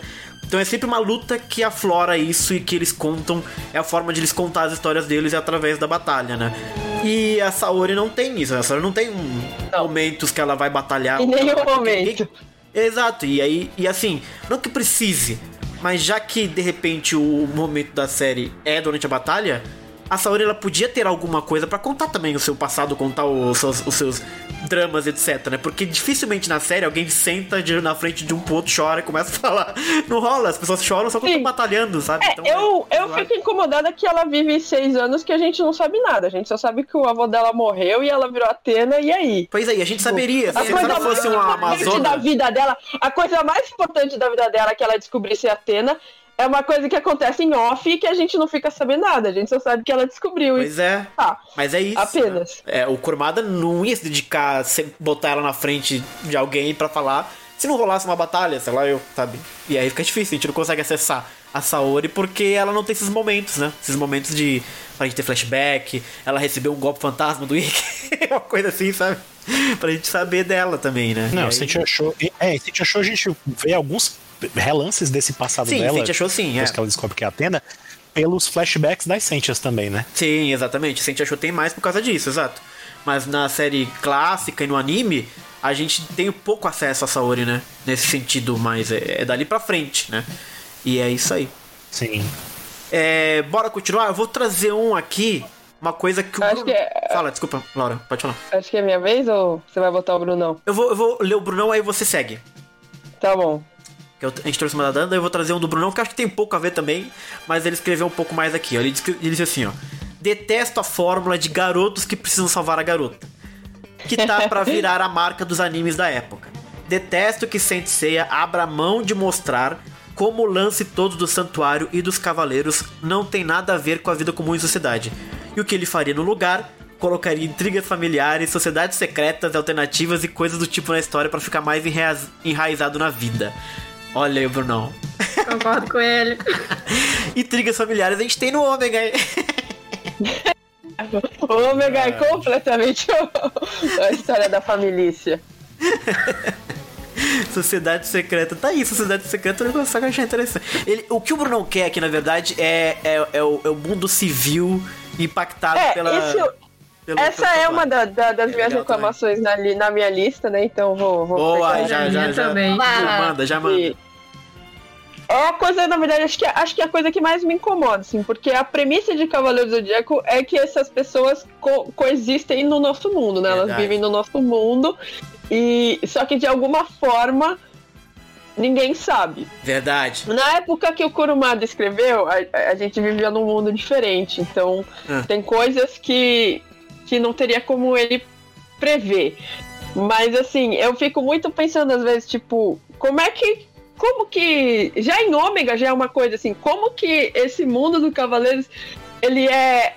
Como que os humanos são alheios a, a isso? Sim. Tipo, num mundo que, sei lá, a gente tem internet, a gente tem satélite, a gente tem Google Earth, a gente, tipo, como, como que essa o realidade ela ela não ela não chega Verdade. aos humanos, Legal, legal. tipo, ao povo comum. E, e na minha, já que a gente tem que dar uma solução, né? Na Sim. minha solução, na minha cabeça, a única coisa viável pra isso é que o, o santuário, ou sei lá, eles estão metidos com, com Ah, organizações. Illuminati. Aí vem. Não, é tipo, que rola meio que um pacto de que ninguém fala Pode nada. ser, tipo, sim, eles estão gosto. metidos com coisas que, que não vazam de Gosto. alguma Que é um forma. pouco a ideia que aparece no episódio G. É, Sim, Porque lá nos primeiros, eu não me lembro se Porque é o primeiro volume. é o primeiro. primeiro. Ele é, tirando que eles isso- chamam os cavaleiros pra resolver um problema nuclear e tal. Porque E aí- tirando isso, não tem como. Tipo, não tem como você. Você. Você. Tipo. Não, não, ninguém saber disso até hoje, assim, que isso existe. Não tem como ninguém ver no Google Earth que tem uma porra de um, de um santuário no meio do. de lá da, da Grécia. Aham. É, pois é, mas é, eu, eu também tava na minha lista fica isso. na área 51, gente. Eu gosto, É? eu, eu gosto de, de intrigas, de sociedades secretas, tipo, mistérios, ai meu que É, por trás, eu gosto. Rola, rola aí uma, umas, umas coisas bizarras. É isso, é isso que, que na minha cabeça, tipo, acontece, assim. Rola eu umas. acho que. uns acordos bizarros, umas coisas assim. E aí, entrando também nisso, né? Eu acho que a minha especialidade é a Fundação Grade. Como que, Cla- claramente RP do Fundação Grade, a gente conta. claramente, como, como que essa porra dessa empresa funciona? Como que o Kid adota criança e ninguém Ah, nunca descobre no. no, no, É. no- Porque, tipo, ele- se, se ele morreu e a Saori herdou tudo, ele não é o pai adotivo oficialmente de ninguém. Então, ou ele, ou ele forjou o atestado de óbito pra todo mundo.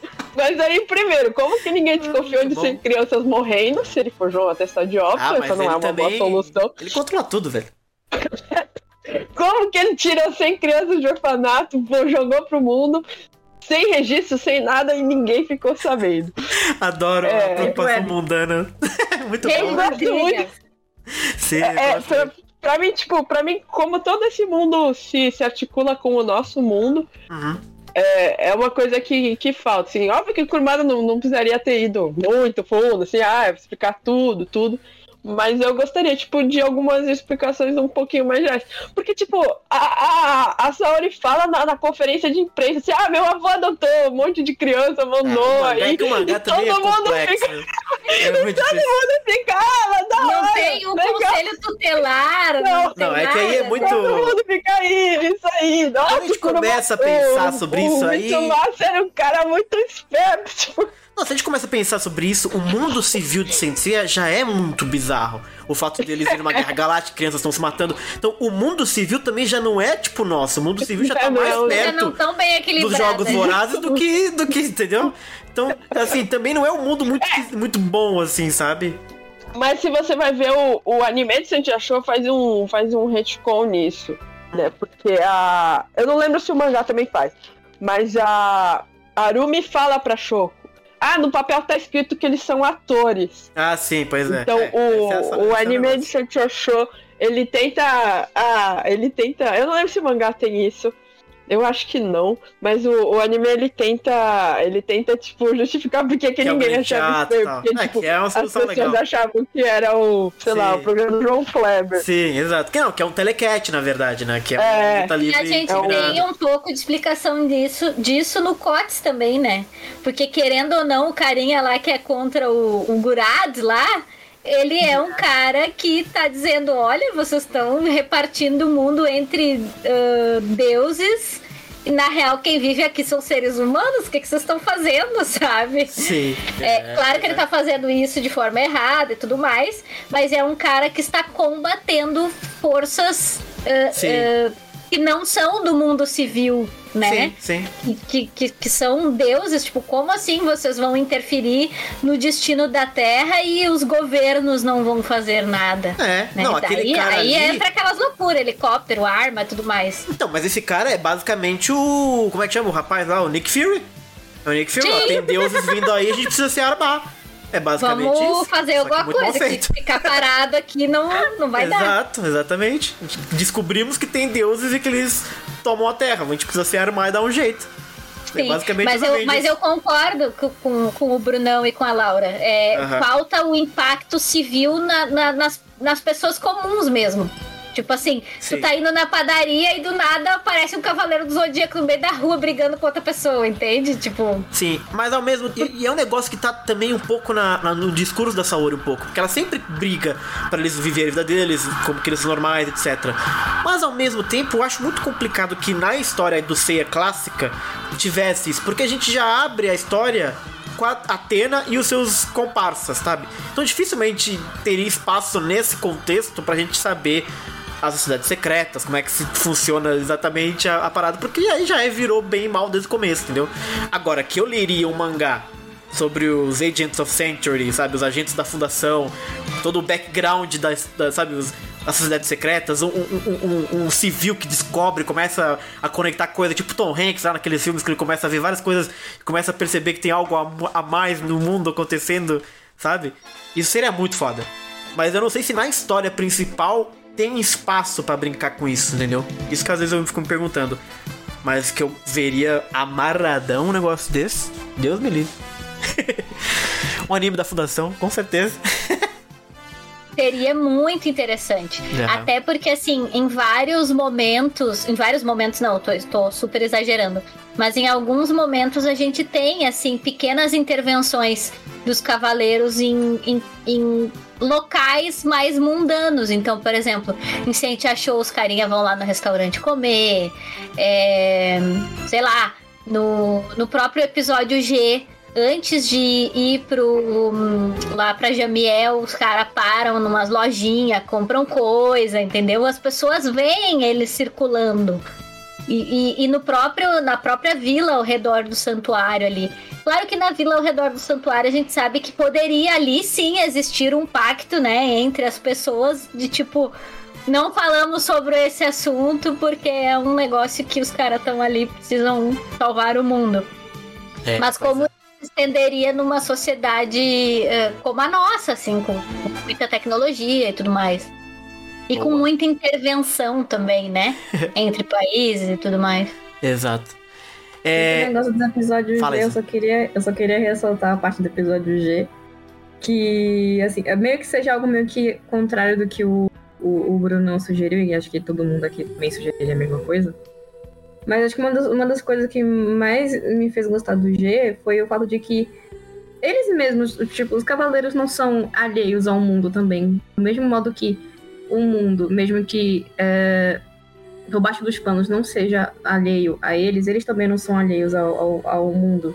Uhum, pois é. Tem- é eles, isso. eles fazem lá algumas, algumas coisinhas aqui e ali, eles sabem das coisas, eles sabem os truques, eles manjam de algumas coisas. Sim. E o principal que, tipo, me ganhou no G é o fato do Ayora mandar ali descompatível de cabelo.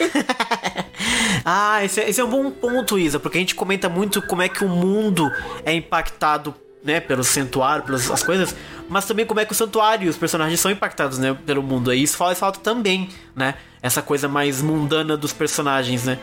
Até Sim, porque eles não são alheios, né? Não, e porque o grande, o grande é, argumento de Senseiya é que o- é aquela coisa, ah, o- eles racham as estrelas e os pés, mas o corpo é de pessoas normais, né? Então, Uhum. essa normalidade às vezes falta um pouco da gente ver, né? Um personagem no banheiro, dar uma mijada. Sei lá, eu fazendo um almoço, tá ligado? Um Aldebaran comendo, uma parada assim, sabe? Indo na vila, sei lá. Essas coisas faz falta e humaniza o personagem, né? Não só humaniza, como dá um, um pouco mais de medo dele morrer quando ele tiver numa batalha. Porque, pô, se esse cara tá tomando uma cachaça, né? Lembra em Soul of Gold? A turma, porra, tomava uma cachaça junto, não sei o que lá. Pô, se ele tá normal, porra, ele pode morrer, entendeu? Então você cria também esse- essa urgência na história. É, também é um método pra fazer, tipo, rolar a identificação também. É, exatamente, é isso, Claro. é isso, é isso. Eles ficam Eu muito nessa que- esfera, né, É. heróica. Eu falo que se fosse só pelo Kurumada, eu ia odiar o Ayora, mas eu fui ler o G, nossa, eu gosto do Ayora. Ele ainda tá tapado? Ele ainda tá tapado pra mim, mas eu gosto do Ayora. Ele ainda tá pago. Isa, É. aproveita aí e puxa algo da sua lista aí. A próxima, a segunda. Ah, tá. É, eu acho que todo mundo já tá cansado de, de- de ouvir que eu queria mais drama. do que Mais drama? realmente é Mas a gente não, apresentado. nós aguenta. É que assim, é, não é mais assim mais drama, mas um pouco mais de profundidade dentro do- dos dramas. E uma Entendi. coisa que na verdade não é nem. é, não é nem algo que eu não gostei. É algo que eu gostaria de ver, de fato, eu gostaria de ver. Eu sempre imaginei como é que seria, como é que eles lidariam com a situação se por acaso o Shun morresse na saga de Hades. Meu por ele Deus. ser o Hades, por, por ele ter lá. Não ele ter bem, não lidei bem, que você acabou de falar, meu coração quase parou. Isso porque eu gosto do Shun, imagina se eu não gostasse, Sim, né? mas você levantou uma boa, mortes. É Porque, verdade. é, porque assim, ele, ele faz parte do núcleo principal. Sim. E mesmo assim, ele não é bem, bem o principal, mas ele é um personagem que tem importância. Verdade. E justamente por ele ter sido escolhido como recep- receptáculo de Hades, Aham. Eu acharia interessante ver como é que os outros lidariam com o fato dele ter morrido na guerra. Nossa, e é todo mundo morro. Nossa, Destruído. imagina a Essa- carga dramática de Seiya e seus amigos após esse não baque. aguenta, ele não ia aguentar, tá maluco? Só o Yoga ia aguentar, porque ele cansa de ver gente querida dele morrer. Ele ia, por exemplo, ia mostrar pra todo mundo, tá vendo como é que é? Porque uma, uma das maneiras de trabalhar esse tipo de coisa é assim, é, assim tipo, su- su- suponhamos que é, fazem um, um, um mangá um, um pouco mais avançado assim, no futuro e eles fiquem lembrando do, do Shun. Então, é, como é que eles vão lidar com isso, como eles lidam com a falta dele. É, Sim, essa, o Shun ser uma lembrança constante Nossa. e puxado.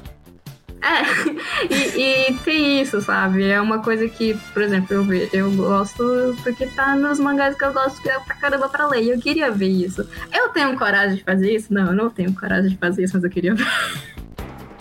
Interessante. Ok, ok. Nossa, puxado, hein? Tô até mais triste agora.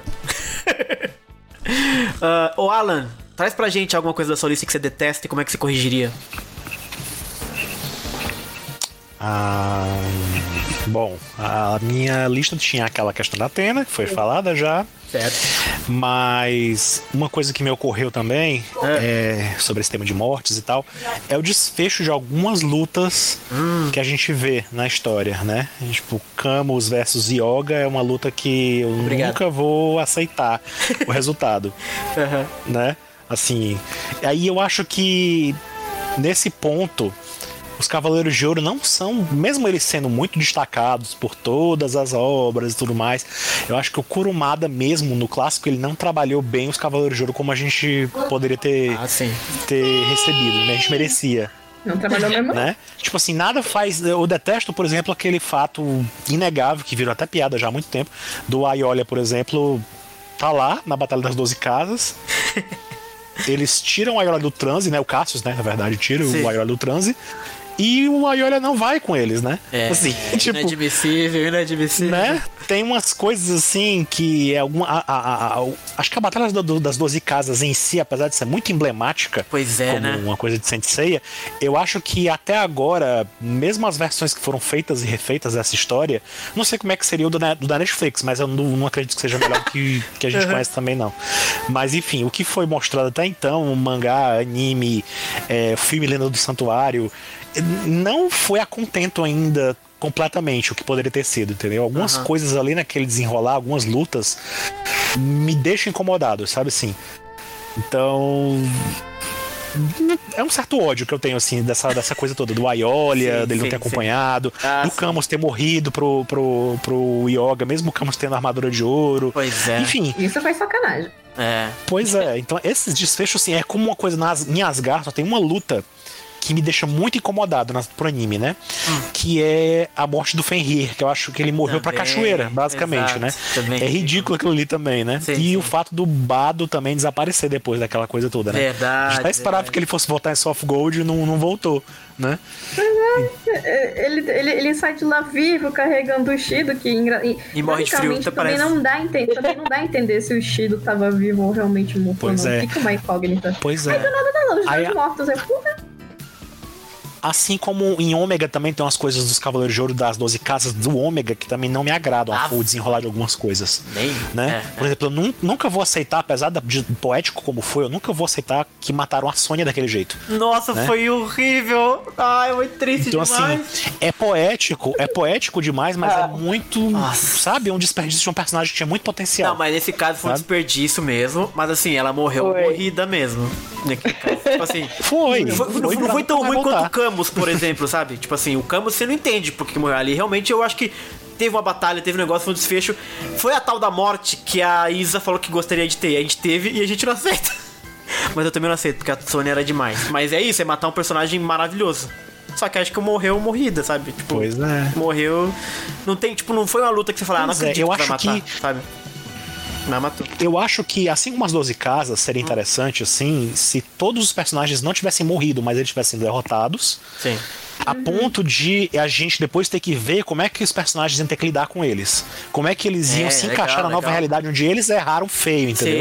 Sim, exato, exato. Porque, é. tipo, a gente vê o, o, o Chaka, o Aiolia, o Aldebaran, o Milo, eles todos lá, eles passaram, né? Eles continuaram, mas. Né, eles meio que, que. O Kurumada passa o pano pra eles, assim. O né? Chaka não- mesmo, gente. O Chaka era pra estar com uma vergonha. Mas como assim?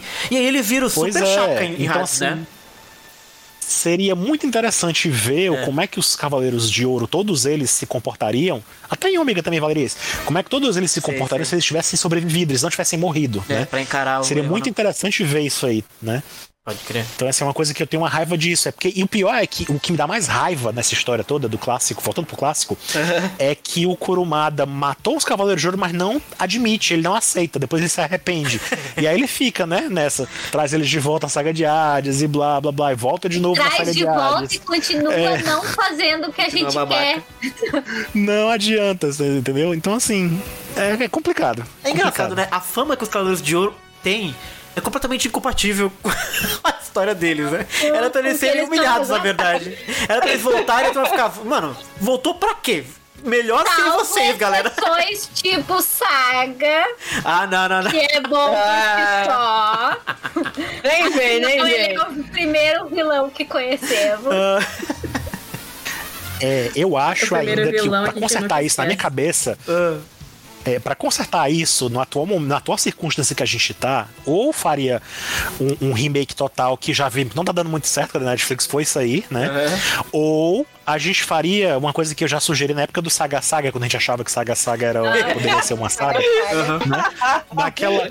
Era fazer uma história focando no passado, né? Deles crianças, que até no X-Dimension meio que mostra ali, né? Eles criancinhas e tal, Oh, mostrando uma saga deles, no começo da carreira deles lá, como Cavaleiros de Legal, Ouro, e legal. mostrando eles fazendo alguma coisa de, de, de importante e tal, que o episódio É já também isso, mostra alguma é coisa, isso, é né? exato. Era isso Episódio que of mostra. Gold deveria ter sido. Olha, olha o é. nome da série. Eles-. Tô- Porra. Pois é, assim, agora a eu vou conhecer fosse- os caras, né? Mas não... Pois é, se a Bandai fosse inteligente, assim, a esse ponto de, de, de pensar uma franquia Soft Gold, podia fazer uma, é, uma série de temporadas mostrando diferentes tempos da vida dos Cavaleiros de Ouro que a gente É, conhece, entendeu? Exatamente. Seria interessante ver Isso crônicas dos legal. Cavaleiros de Ouro. Entendeu? Ou Aí então mostrava podia, as até podia crianças, mostrava contar. treinamentos, Isso é- mostrava isso- tudo. É, isso é um pouquinho que a Shuri tenta fazer naqueles Guardian, É, eu os acho Gaiden, são, todos os né? Gaiden, é. Isso, exatamente, exatamente. Verdade, verdade. Boa, Alan, bem lembrado. Essas batalhas aí, desgraça, viu? É, a gente vai entrar pra última rodada agora, né? Estamos no terceiro, não estamos? Todo mundo falou duas já? Acho que foi, A né? gente tá na segunda, né? Ah, não sei. Vai, vai. É. Deixa eu vou puxar minha terceira aqui, então. Eu não tenho mais range, tá? Agora eu tô mais tranquilinho, gente. Pode ficar todo mundo tranquilo que não vai vir nada. Já xingou, né? Já xingou Meu tudo. ódio já foi todo destilado, gente. Deixa eu ver aqui que eu tenho. Eu tive uma lista, né? Que você sabe muito bem. Deixa eu ver. Esse aqui vocês já falaram. Esse aqui também já foi. Esse aqui também foi. Olha só, sobrou dois, na verdade. Ele É. vai roubar pra, pra falar dois? Não, não, não. Vou fazer um só. Um eu não vou falar porque é melhor nem lembrar. Mas tem um que eu detesto muito. Ai, ai, ai. O Alan, o Alan vai, vai ressoar comigo, ele vai entender o que eu tô falando. É, eu detesto por motivos diferentes. Mas a Seika aparecer na saga de Hades pra mim é um negócio assim de dar um ranço, de dar um ódio. Tem mais E aí, menos, não é né? só a Seika, é a Seika e toda a história da Marin ser a Seika, permeando o mangá inteiro. pra no final ser essa revelação porca no final. Então, assim, é- aquilo é péssimo. A Marin sobe na saga de rádios e fica, assim, fica meio que explícito, implícito que ela tava buscando a Seika, na verdade. Que é um desperdício inacreditável de Marin. E, Sim. enfim, é péssimo. O que eu faria? Qual é a minha solução? Ah, bom, ela não apareceria em Hades, na verdade. Não naquele momento, pelo menos. Daria pra aparecer em outro momento.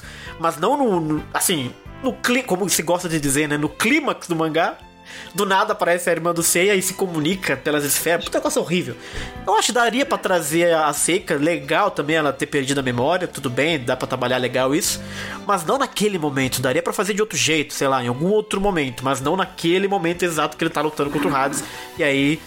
E a Marin também não ia ficar procurando a irmã do Seiya. Porque, porra, pelo amor de Deus, né? A Marin é a Marin. Capaz a Marin tá lá no inferno batendo em um espectro, na verdade.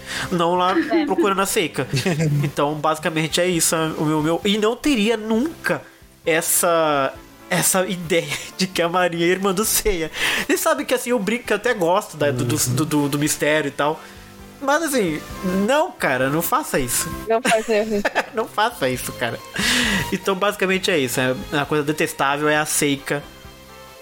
É a Seika como um Ô, todo, assim, não Pode ela por si só. o cara da batalha, na real, Exato, né? cara. Tipo, ela oferece o Bruno. pior momento possível. Ai, diga. Ô, Bruno, e o, e o Cotes? O Cots. A Maria é ah, então, o Cots É. aparentemente é a. É, a Marinha é a Seika. Vamos ter que. Ou vai, ou vai ser trollado Não, não, se eu tomar o segundo golpe, vai ser muito ridículo na minha, na minha história. Mas assim, nunca esteve tão, Olha, tão sugerido. prepare o seu coração. Prepara o seu coração. Mas assim, nunca esteve tão sugerido, tão fortemente, de que a Marinha é seca. O Cotes tá inventando essa aí de novo. Ah, de mas novo. nunca esteve tão Ah, ela tinha sugerido no mangá e Cosmo, no gente. Pera anime. aí, não é possível. Ela vai acabar sendo, ela vai acabar sendo, não é possível. O mesmo golpe não funciona duas vezes no mesmo Vai cavaleiro, Bruno. Vai funcionar. Vai cair de novo.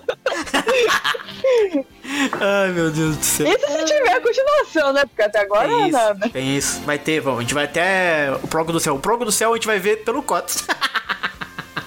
Nossa A senhora. saga de Zeus estar no Cotes. ah, então é isso, Ai, gente. ai. Seika. Vai ser tá o. Mitsumasa aqui, do... Não, Deus me livre. Mitsumasa vai morrer. inclusive. Ele morreu, não morreu no Cotes? Mas ele pode... morreu. Ele morreu, né? Mas ele morreu na, no, no mangá também. Todo mundo fala que ele é Zeus, do mesmo jeito. Essa teoria é a pior teoria. Tá aí outra coisa que eu detesto. Essa teoria de que o Kid é o Zeus. Pronto.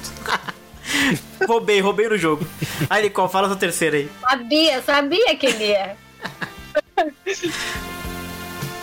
A minha terceira, É. assim, gente, a minha terceira é muito difícil porque é um problema que é quase impossível de resolver, do meu ponto de vista. Ah. E a gente teria que achar uma solução. Mas assim, o que a- acho que a coisa que eu de todas as coisas, tá? Tem, tem coisinhas pequenas que eu não gosto também, tipo, ai, ah, que nem o pessoal falou ali no chat que eu vi comentando, ah, não gosto que o- das, das idades dos personagens. Mas até dá pra passar um pano nesse tipo de coisa. Agora, um negócio que me incomoda muito Hum. em Senseiya, que é um problema que até a- a- acho que a Laura e outras pessoas já comentaram em outros momentos no- ao longo dos nossos podcasts, que é um problema de autoria, né? Que não tem- aí também, né? Vai tirar do o autor. Trancaria autor. porque assim, ó, Chegamos, finalmente. Tá. Não gosto do isso, autor. Então, é que assim, ó, pra mim, a- o, o grande problema todo da história é que, uma coisa, eu não gosto de universos pa- paralelos. Hum, Eu não gosto de histórias com universos paralelos. Boa. Eu também não gosto muito, não. E eu não gosto de histórias como o Senseiya está agora, que é essa coxa de retalhos, para usar a expressão do Alan, ah, de histórias em momentos. que- histórias que, que deveriam estar correndo juntas e não estão. Então, por exemplo, é, se fez o clássico e aí se fez depois o episódio G para contar a história dos cavaleiros. de ouro, teoricamente, a gente sabe que não chega a contar muito bem, mas conta uma história sobre eles. Aí a gente tem um Sente Achou, que corre junto com o clássico, sabe? Então parece, me parece o seguinte, que o autor tinha uma ideia, o autor original tinha uma ideia, Uhum. mas ele não teve talvez paciência ou sei lá o que para desenvolver aquilo da, me- da melhor forma possível. E aí isso passou para as mãos de outras pessoas que são pessoas competentíssimas. Eu não tô colocando isso em, em, em discussão. Eu acho que as pessoas que pegaram o Senseiya para trabalhar em cima se deram muito bem, fizeram boas histórias e tudo mais. Mas sempre fica aquela sensação de por que isso não estava desde o começo na história original. Sim, exato. É o retcon, o famoso retcon. Então, assim, me, me causa um desconforto tremendo que eu tenha que ver um outro autor, por exemplo, uh, Shimaki, vamos colocar, eh, pensando sobre como, como a Atena se desenvolveu enquanto os meninos estavam fazendo as coisas deles. Uhum. Isso já deveria estar no clássico. Me incomoda que eu tenha é, um Okada pensando eh, nas histórias dos Cavaleiros de Ouro antes de existir a história do clássico que não apareça, que não, que não esteja pensada dentro Sim. do clássico. Esses personagens, eles foram para lá de alguma forma, que foi o que o Alan falou agora. Como é que esses caras foram parar no santuário lá? Como é que eles viraram Cavaleiro de Ouro? Eu quero saber isso. Sabe? Então, assim, aí a gente tem aquele outro problema que é fizemos um autor, uma autora fez uma história com relação à Guerra Santa do passado. Aí eu tenho um autor original fazendo a mesma coisa e automaticamente eu fazer isso cria um mundo, um- uma coisa paralela que tá dita justamente pelo nome da coisa, né? Next Dimension. Uhum. Então, assim, é, sabe, não, não, não me dá um sentido de ordem cronológica Uhum. das coisas. E isso me causa muita ansiedade. e me causa um desespero muito grande. Porque a gente queria ver, eu queria, né? Eu queria ver as coisas organizadinhas, bonitinhas, com a cronologia toque. certa, Aham. sabe? Com, a- com, com, com início, meio e fim, sabe? Bonito, organizado. Botar na lindo. prateleira e pronto. Maravilhoso, seria, sabe? Daí, sempre que vem alguma coisa nova de, de, de Cavaleiros, me parece que eles estão de novo fazendo a tentativa de consertar isso. Mas nunca conserta. Porque não tem como consertar. É, acho que agora A no questão é que tá essa. inconsertável já. Tá, exato, tá num ponto inconsertável, porque assim, eu começo o COTS, eu vou começar a história lá no clássico tal, desde o começo, ok?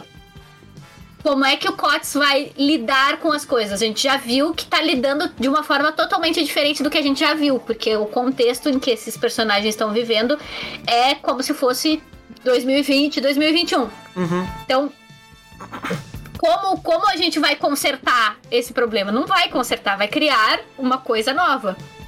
E essa coisa nova vai ter outras coisas novas que talvez também não se encaixem na mesma cronologia.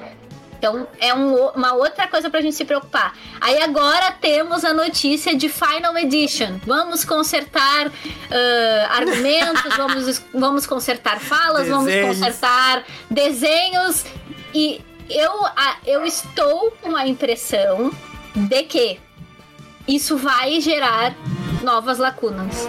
Ah, E vai me gerar mais desespero no futuro, talvez. Tem o live action também Então, que ninguém assim, nunca lembra. Tem, tem o tal do live action que a gente não sabe o que, que vai sair daí. Mas vai ser algo diferente também que você vai odiar. Eu vou odiar, claro. Ah, então, assim, não é um problema inconsertável. Então, Nicole. Eu acho, Ah, eh, sinceramente, assim, ó. Não, não tem como consertar a não ser voltando no tempo.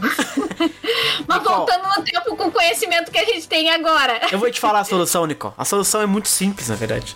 A solução não tá na obra, Nicole. A solução tá em você. É, É eu- você eu que precisa meu retrabalhar o seu pensamento. Exato. É você que vai ter que. É, é aquilo que eu. É, é- é Eu, é a eu maneira que como vou eu ter que vejo. fazer terapia porque o coitado estragou a minha vida. Basicamente, foi isso que aconteceu. Não, mas é assim, você que gosta de mitologia grega, é aquela minha visão do cânone. É, são vários mitos na mesma história, acabou. E você nunca vai ver as coisas se encaixarem nunca. São versões de mitos. E é isso que você tem. É, É. Essa é a minha solução que eu Mas pra essa coisa, é, essa coisa da cronologia me tira muito do sério, assim. Realmente não, não tem solução, assim. Não tem. E, e- e eu acho que até melhoraria as coisas um pouquinho se nesse esforço, por exemplo, do Final Edition, ah, tivesse uma preocupação em fazer com que essas, com que essas ah, histórias se coordenassem melhor em um documento só, falando. Mas eu acho que ele não vai mexer nisso. Não, Eu imagina, acho que, imagina. né? Então não, não, não sei o que fazer. É, terapia. Terapia. ai, ai, ai. Alan, segue daí e traz nosso, o seu É, terceiro. Eu já, eu já poderia emendar aqui. Eu já poderia. É, eu já poderia emendar, porque o meu ódio maior na minha lista era justamente esse que a Nicole falou, né? Esse- Muito essa bom. questão da falta de coerência e coesão do universo. Viu? Né? Não tô sozinha. Isso é uma coisa que me incomoda muito também. Aham. É, é, é, é demais, assim, muito. E não é, e não é só assim, todos. Você vai pra todo lado de Sensei tem isso. Todo Sim. lado que você vai tem isso. Assim, você vai no, no mangá, ele não conversa com ele mesmo, né? Isso desde o clássico. Se você ignorar as coisas. É, a saga da Natasha no País do Gelo, lá do Yoga, né? Natasha ou Natasha, enfim, como você preferir. Não se encaixa direito. O, o funk tem que se virar pra entender que encaixa na acular, mas o Kurumada nunca mudou de lugar. Será que ela vai mudar agora? Como é que vai mudar? Enfim. Sim. Aí tem a saga de. de- tem o, o episódio G, que não se encaixa com nada, que ele era pra ter se encaixado. Depois tem Sentia Show, que ia tentar fazer isso e depois não é. É, recentemente teve aquela coisa estranhíssima do Lemuri, né? Que aconteceu, que muita gente Verdade. ficou. Ai meu Deus, que maravilha, ele tá enca... estão encaixando com. Não encaixou nada. Não encaixou nada, foi só o jeito da, da Timak tentando. é dar uma coisa que não dá pra remedar, né? Então, assim, isso me dá uma raiva dessa coisa toda, dessa incoerência, toda dessa, sabe? Os filmes também de Sensei, que eu gosto dos filmes, mas eles não se encaixam perfeitamente com a história do anime clássico, porque tava rodando. Enfim, tem várias encaixar, né? coisas. É, a gente que tente encaixar, a gente que se vire. Isso Aham. me incomoda muito. Nós que lute. É, nós que lute.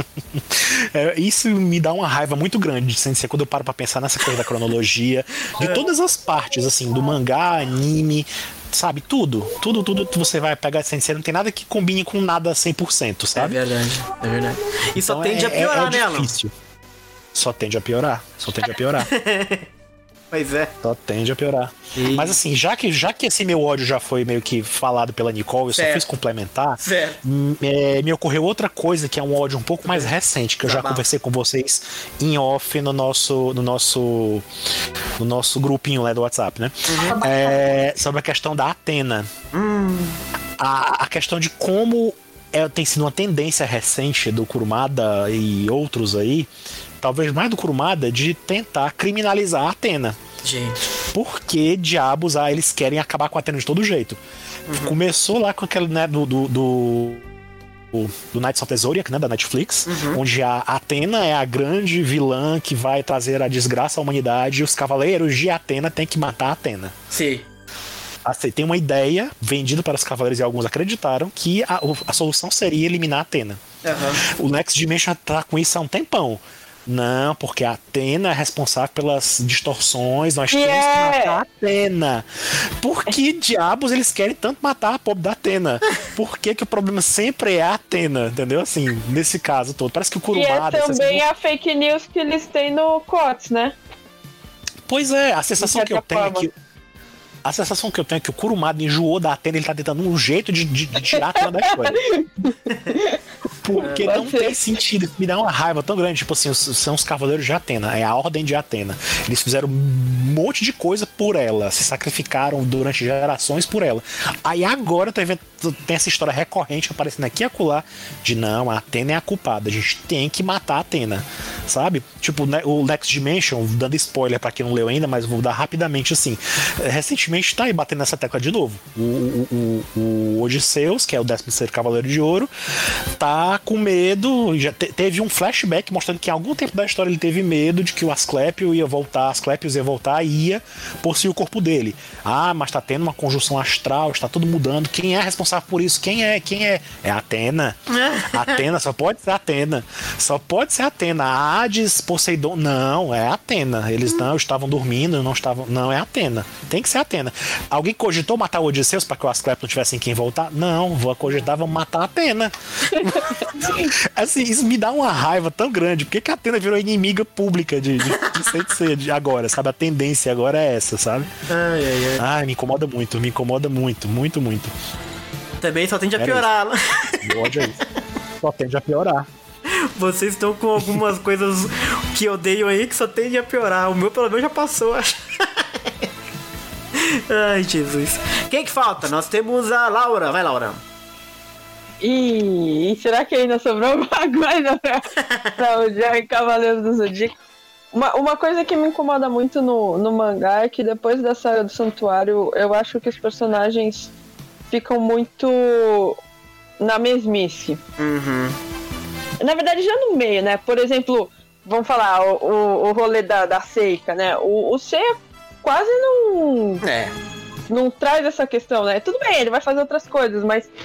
É, o Shun basicamente não tem mais conflito. O Yoga, o Shiryu não tem muita coisa. Uhum. Eu sinto que. Eu sinto que as, eu sinto que os personagens ficam muito vazios, assim, da Saga Santuário pra frente. E só agora no, no Next Dimension que o Kurumada tenta fazer algumas coisas com alguns deles. Uhum. É, eu acho que a série como que... um todo sofre muito, sofre assim entre aspas, de novo com essa esse esse encavalamento de eventos, né?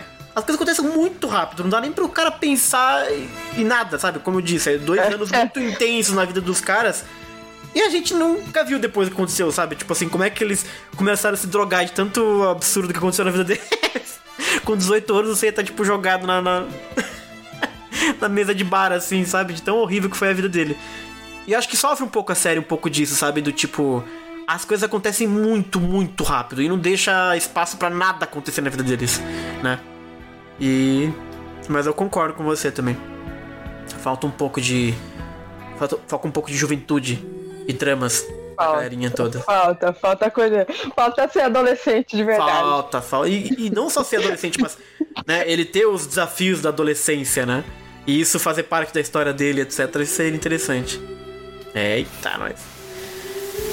Mas eu acho que talvez ah. seja porque é um é porque o, o, o Sensei é um negócio muito shonen, né? É, o shonen ele não é muito de explorar o lado o lado emocional do personagem, como você falou, Bruno, fora da luta.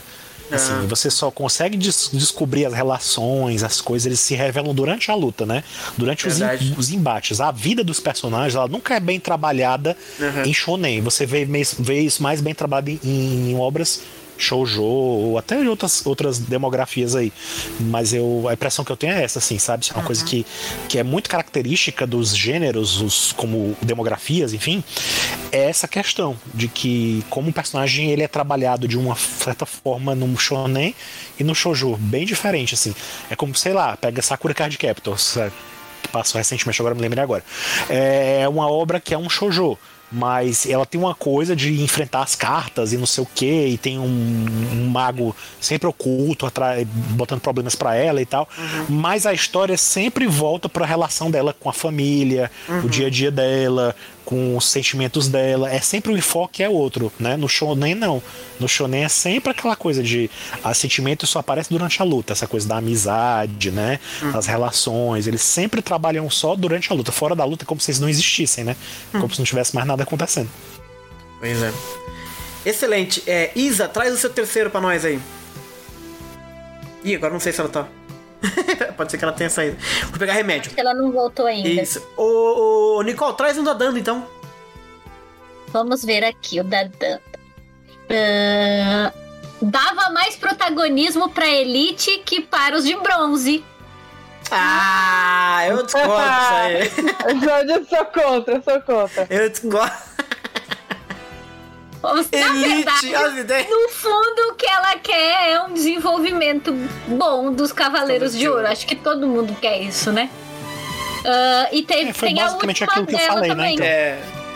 Exato. Tem- po- posso falar outra já também, junto? A Pode, gente pode. Fala. dava fins dignos a cada temporada, mesmo que concatenando elas. Que, que é essa coisa que a gente já tinha falado também, né? De Sim. uma coisa se coordenar com a outra. É, eu acho É que é isso. interessante. Sim, sim, sim. Eu acho que nesse ponto dos fins dignos, eu acho que. É claro, não não é à toa que o arco do santuário é o, é o mais emblemático, mais clássico, mais ah, 12 casas, aquela. Mas é aquela coisa, né? A batalha final contra o Saga, ela é o encerramento do primeiro episódio, sabe? Do primeiro arco, de todos os, os desafios do começo, desde que a gente vai acompanhando. Então, são 70 episódios que culmina naquele final, que o final, inclusive, das 12 casas é até muito emocionante, bonito, etc. Sabe? O Saga é um personagem muito forte, sabe? Ele fez Ele é jus- lindo. Não, pera, calma. Calma. Ele é um personagem que fez jus, né? Todas aquelas ameaças durante todos os 70 episódios. Então, realmente, é um final que eu considero digno. E quando você vai pra, pra Asgard, por exemplo, que é muito legal, o fi- é, é, é aquela coisa. Asgard é muito legal, mas é só um estratagema do canon, entendeu? E aí Poseidon termina de uma forma. São 14 episódios só. Você não tem exatamente a mesma sensação, a mesma grandeza, né? É, Por isso que teve o negócio começo, tinha que né? ser bem feito desde o começo, entendeu? Como é que o cara vai fazer uma história com 70 capítulos no começo e 14 no final? Não dá pra, não dá pra desenvolver nada em 14 episódios. Entende? É. Claro, eu entendo que, que Asgard tá, tá junto ali, né? Tá dentro do, do mesmo campo de raciocínio. Mas a gente ainda tem um outro problema em Asgard pra resolver antes de chegar nisso. Então a gente tem ali o Anel de Exato. Nibelungo, É, o negócio da pois é, Hilda, tudo exato. mais. E a Hilda é uma puta de uma personagem legal. Exato. Então tu poderia fazer 70 episódios só pra, pra aquilo ali e mais 70 só pra lidar com o Poseidon. Também. Entende? Mas é. Ou então você Ah, mas vai ficar seja, uma série muito longa. Mas tem um monte de série É, idiota imagina. que tem zilhões de capítulos e as pessoas não reclamam. Nessa história que tem um monte de personagem legal, tu poderia fazer um monte de coisa diferente, sabe? Pois é. Tem temas para trabalhar, porque justamente tem muitos personagens. Olha só, tu tá pegando Cavaleiros do Zodíaco. Só no Zodíaco, só na faixa do Zodiacal, tu tem 12 pessoas. Só na faixa do Zodiacal. Então tu poderia ter. Olha quantas histórias só ali. Mais os Cavaleiros de Prata, que são vários. Mais os Cavaleiros de Bronze, que são vários. Então tem, tem muita coisa a ser desenvolvida. Isso fora os inimigos. Então, tema tem. Temática tem pra trabalhar. O Sim. problema é que pe- personagem tem zilhares. O problema é que me parece que existe uma urgência tão grande de entregar o material que é o, o- o último problema que a gente vem assistindo há anos em, em Cavaleiros do Zodíaco, que é assim, às vezes tu tem um material muito bom em mãos, por ex- exemplo, Sente achou, e quando isso vai pra tela, vai de uma forma totalmente distorcida, sabe? Vai de uma forma que, que os profissionais estão sendo massacrados no trabalho e, e não estão conseguindo entregar o seu melhor porque existe uma pressão gigantesca em cima deles. Uhum. E não tem, parece que não existe tempo hábil pra fazer as coisas, sei lá por quê, e a gente fica anos esperando e quando vem, vem uma coisa que sempre nos decepciona, entende? Então, me- eu fico chocada com isso. É, eu acho que dava, Me dá dava nervos. pra. Assim, eu, eu, eu, eu sou mais ou menos um hater dos Cavaleiros de Ouro. Pra mim tem que morrer, não tem que voltar mais, na verdade. É, mas eu acho que o que eu gosto da isso? série, na verdade. o que eu gosto da série, na verdade, é que assim, se a gente for pensar assim racionalmente, a Atena volta para o mundo pra lutar contra Hades. Na verdade. Porque o Hades tá voltando. Essa é a batalha dela. Essa é a Guerra Santa. Acaba acontecendo a treta todos os 70 episódios contra o Saga porque ele é maluco. Quer dizer, tem um Lemur, ele tá. Enfim. Mas enfim, class- no clássico, né? Porque o, o Saga é doido, ele quer tomar outro poder, puta ameaça, um, um, um fascista do cacete. E aí então acontece isso. Aí Asgard acontece porque o irmão do maluco também despertou Poseidon que não era pra ter despertado. Então eu, eu gosto de que as primeiras aventuras, vamos dizer assim, acontecem é, fora do script. Acontecem porque dois retardados, maluco, irmãos doido, na verdade estão causando no, na Terra, entendeu? E quando chega na, na batalha de verdade, tem meio meia dúzia de gato pingado com a Atena. Isso eu acho legal, só que eu Ouso- acho que dava ouso pra você fazer discordar. melhor. Ouso discordar, ouso discordar. Por Isso eu duas gosto, razões. é bagunçado, entendeu? Por- primeiro, porque assim, eu concordo que os Cavaleiros de Ouro não precisavam voltar. Mas eu concordo com isso partindo do pressuposto de que eles tenham feedbacks muito bons. Então, vocês não vão me Tem, ouvir claro. mais falando isso de novo, tá? Mas, por exemplo, a trama ali do Camus e do Yoga é, é um desses fatores, entende? Claro, exato. Constrói uma narrativa até chegar o momento em que o Camus morre. Eu não concordo com a forma que ele morre, eu acho que o Camus merecia um pouco mais de crédito, mas ah, existe um clímax, pra usar a palavra, Não, é né? uma cena, é uma cena emblemática. É um, É um negócio emblemático. Sim. Então, tipo assim, eu concordo que, tipo assim, ó, esse cara não vai voltar mais mesmo. Porque eu- Aham. ele já cumpriu o seu papel. O trabalho dele tá fechado. Sim, sim. Com o Saga é a mesma coisa, não, ele não precisaria voltar. Ai, eu queria ver ele voltando, sim. Mas não precisaria voltar, porque, enfim, ele já cumpriu o seu papel dentro da história até, e tal. Até narrativamente, Sabe? sabe? Ele já causou o clímax emocional em mim. Exato. Nossa, isso ficou muito esquisito. Vocês entenderam o que eu quis dizer. Mas assim, ah, eu acho que a que Guerra Santa, pelo menos pelo que eu me lembro de ter lido no Hipermito lá, a primeira Guerra Santa foi contra Poseidon. E ele é um personagem que não foi combatido, ele foi selado, Verdade. assim como o Hades. Então, na verdade, Guerra Santa, a gente tem uma Guerra Santa quando a gente tem uma batalha ideológica religiosa Aham. Entre dois lados. Sim. No caso, Atena contra algum outro deus. E esse deus pode ser de qualquer mitologia. Sim, sim, sim, sim. Nisso a gente tem uma guerra santa. Então eu acho sim que dava pra fazer um negócio. E assim, ó. Atena. Aí voltando pra questão mitológica. É, Atena tem muito mais problema, muito mais problema com Poseidon do que Hades. Hades é um deus neutro, mitologicamente Sim. falando, ele é um deus neutro. Ele não se mete em nada em Aham. nada. Porque ele é um deus que lá de coordena o mundo dos mortos. Deuses mortos vão para os Campos Elíseos, Uhum. entende? Então, é, é, heróis vão para os Campos Elíseos, né? É, pessoas que, que, que têm constelações e tudo mais vão, vão para os domínios de Hades também. Aham. Então, assim, ele é um deus neutro, ele não pode ser parcial. Sim. Porque ele tem que receber todos.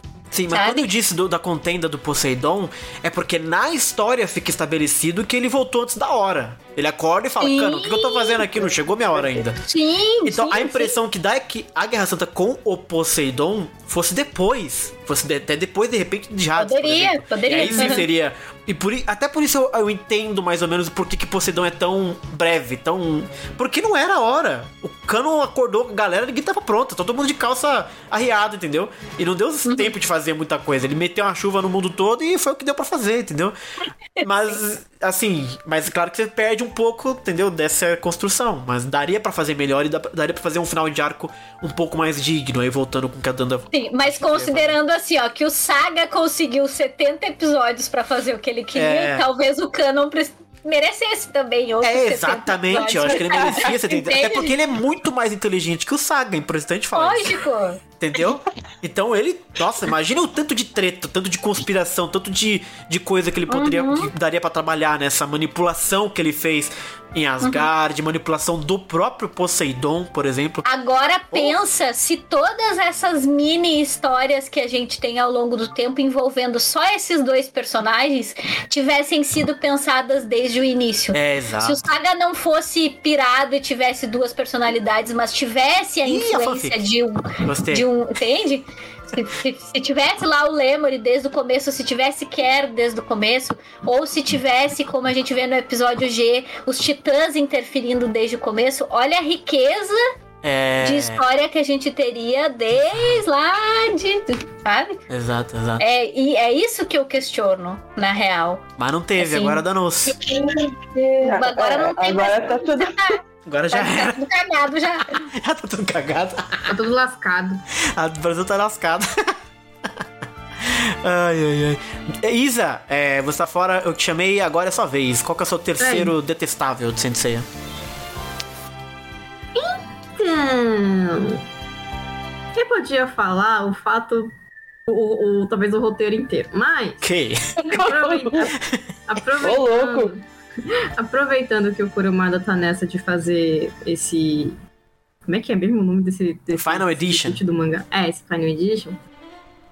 Eu gostaria que, sei lá, o meu ideal de Final Edition seria se ele pegasse, entregasse aqui, ó, na mão da Shiori e da Timaki. Pronto, agora façam a história aí do ponto de vista de vocês. Isso aí, beleza. Um remaster Porque, em outras mãos. É, porque assim, porque, tipo, Remake, né? sinceramente, é, elas me dão, no- nos spin-offs delas, Uhum, o que o Kurumada não me deu no clássico. uhum. Então, uma coisa que eu gostaria de ver do ponto de vista delas, Entendi. mesmo que. Ah, ah, ah, tem Santia Show.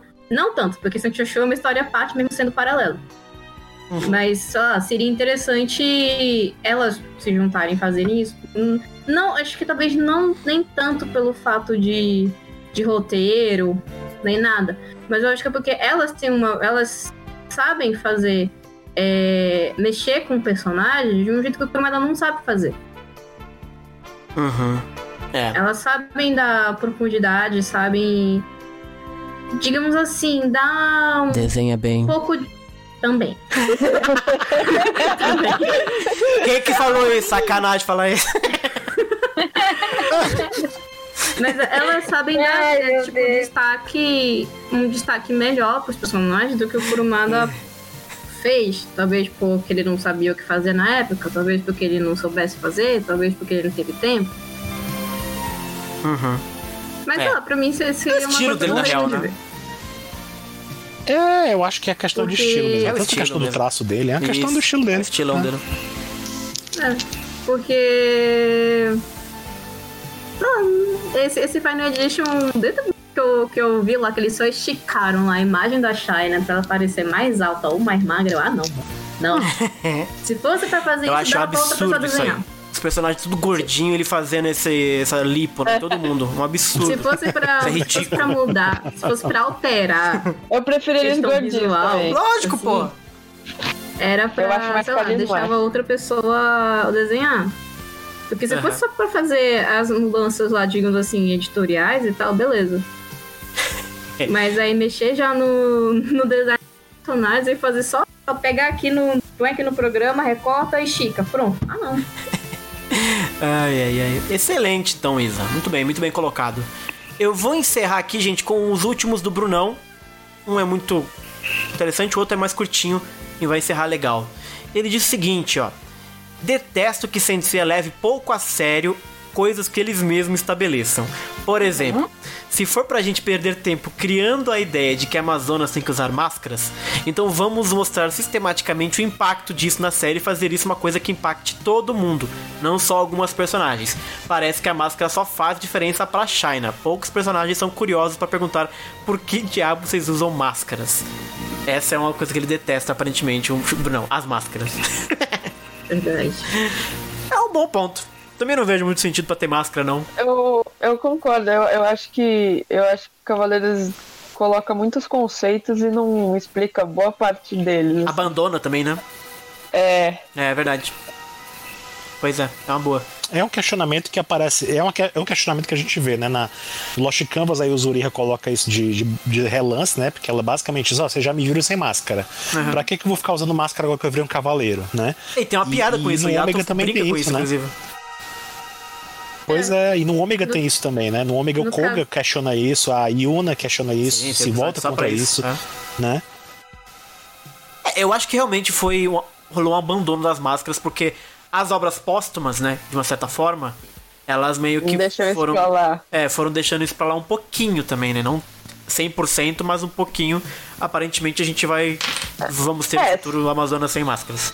Shows aí As você pode máscaras um caíram, contraste, falou o né? Guilherme Araújo. caíram as máscaras. É, se a gente dar uma contextualizada, né? Sim, É. pois é. Ela usa isso como pressuposto da trama, né? Tipo, um ponto de partida da trama. É, pois é, pois é. Que é o que diferencia a Amazônia Sentia.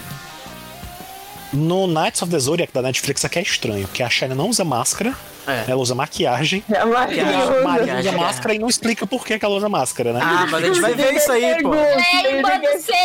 Ela usa porque ela é a Seika, exato. Ela não é a Seika, mas ela precisa, fazer o Bruno achar que ela é a Seika. É verdade. Verdade. E não só isso, né? Tipo, a Maria Mas, usa máscara, a China usa maquiagem, maquiagem de guerra e a, e a Shun não usa nada. É verdade, a Ju não usa. É verdade. Ai, muito bom. Mas assim, é, é só pra. pra pra me, me ocorreu duas coisas agora que eu sei que o Bruno tinha dito que era pra encerrar. Não, com o pode Brunão, falar, pode Mas me ocorreu duas coisas agora. É, eu acho que uma coisa que dá raiva e eu acho que todo mundo merece ter é o seu devido final. Tipo assim, eu sei que, por exemplo, eu não gosto do, do, do Sensei da Netflix, né? Do Knights of the Zodiac. Não gosto. E, enfim, mas eu sei que tem quem goste. Não precisa ser meu amigo, mas po- tem quem goste, né? Então, assim, essas, Precisa essas, ser meu amigo, é ótimo. é, assim, então assim, as pessoas, as pessoas gostam das coisas, então assim, elas merecem ter o, o, o- o- a continuação, elas merecem ter um fim digno, sabe assim? Então assim, o Lost Canvas, o anime do Lost Canvas, eu sei que tem gente que quer muito, então assim, eu acho que merece ter, entendeu? Então, assim, eu acho que todo mundo merece ter o seu desfecho. Eu, por exemplo, eu, eu gostaria muito de ver a continuação do prólogo do céu, do Verdade, filme. Eu queria muito ver o que seria Entendeu? Então, assim, eu acho que todo mundo tem que ter. Se você começou Bem lembrado. alguma coisa e cativou alguns fãs, eu acho que era obrigação, me- mesmo que fosse fazer de qualquer jeito, é, é- tá, é, pode ser da raiva também, pode. Mas é melhor ficar raiva, encerra, com né? raiva de uma coisa que acabou do que uma coisa que tu nunca vai É. saber o final. Verdade. Pois é, termine, entendeu? Porque, tipo, a saga de Hades é um é bom exemplo disso. Pra quem da- da- da- das antigas, não teve saga de Hades naquela época, na década de 80, 90, enfim. Aham. E aí a gente teve que esperar alguns anos pra ver a saga de Hades ser concluída, né? A gente no começo achava tudo maravilhoso, depois a gente viu que foi um desastre total, mas enfim. Aí- Mas acabou. a gente Mas- não tem essa mas sensação, acabou, imagina. entendeu? Assim, É. A gente teve aquela coisa, né? Aquela, acabou. Então, assim, eu acho que uma coisa que dá raiva, eu acho que todo mundo merece é que o que você gosta que seja devidamente terminado, pelo menos, Encerrado, entendeu? Que eles entreguem um final. Né? Exatamente. E eu acho que é isso. E a outra, outra coisa que me ocorreu Ah. é que, mesmo a gente dizendo essas coisas que a gente odeia e não sei o quê, Uhum. eu acho que pra cada um de nós aqui, se a gente ainda continua sendo fã e falando sobre Saint Seiya, é porque na balança que cada um tem, a gente gosta da- de, de mais coisas do que odeia as coisas, Sim. entendeu? Aham. Então, assim, mesmo que a gente reclame disso ou daquilo outro, eu acho que a gente tá aqui falando, não é simplesmente porque a gente tá se divertindo sendo hater, não. É pra gente lembrar de que, apesar das coisas que a gente não gosta, tem muito mais coisa que a gente gosta na obra. Sim. É, Né? foi o que eu disse, tudo, né? Tem muito ceia. conteúdo no, no, Senão no a gente não tava aqui. Exato. É, gente Esse é o tempo primeiro, com- acho, episódio que a gente faz algo assim nesse sentido. E a gente tem aí a nossa história de podcast pra provar que a gente gosta muito mais É. do que odeia. Verdade. Quero ver quando a gente Pois é. chegar no 100. Ritmo ali. Foi festa. especial. Ah, pronto. vamos ver, vamos ver. Mas como o Alan disse que tudo que é bom precisa ter o final, esse podcast chegou ao seu final. Sobrevivemos todos. Ah, Sobrevivemos todos. Quero agradecer a todo mundo que veio aqui ao O vivo. que fica de lição, Tá. o que fica, o que fica de lição para os ouvintes é cuidado com o que desejam, porque o Bruno pode entender. É verdade. ai, ai, ai. E vamos tornar essa conversa viva. Então escrevam vocês também aí nos comentários, onde vocês quiserem, no Twitter, onde você achar mais confortável. Três coisas que vocês detestam, qualquer coisa de Senseiya, e como você resolveria, o que você faria de diferente. E aí depois a gente faz um só Tem uma fanfic, né, basicamente. É, pois é, eu tô É. pegando tudo ideia pra botar na minha fanfic. o Bruno já saiu aqui, amanhã já sai um capítulo novo. Não duvido disso. então é isso. É porque ele tá se preparando, é porque ele tá se preparando. No dia que o Kurumada falecer e disser, Que vamos isso. escolher o sucessor, o juntando, Bruno tô tá lá na juntando. fila na frente. Tô juntando, O Bruno com a tá lá na Ele frente, quer ficar, com, ele quer ficar com, ó. o, com o roteiro do quadrinho brasileiro. O Gordinho lembrou a última do Brunão. A última do Bruno é curtinha. Ele diz que ele detesta que tenha pouco Senseiya. Ele colocaria a franquia nas mãos de gente que tá afim de produzir e fazer muito mais. Que é uma boa também. Bom, bom, Colocaria na mão do Bruno, né? Ai, meu Deus do céu. Vai. Então é isso, queria agradecer a todo mundo que veio, foi muito delicioso. E voltamos a qualquer momento com mais podcasts. Falou, pessoal. Ou não. E Tchau, gente. Tchau. Já. きらめく星座がお前を呼んでるそれは選ばれた戦士の証ギリシャ神話のように眩しいクロスマート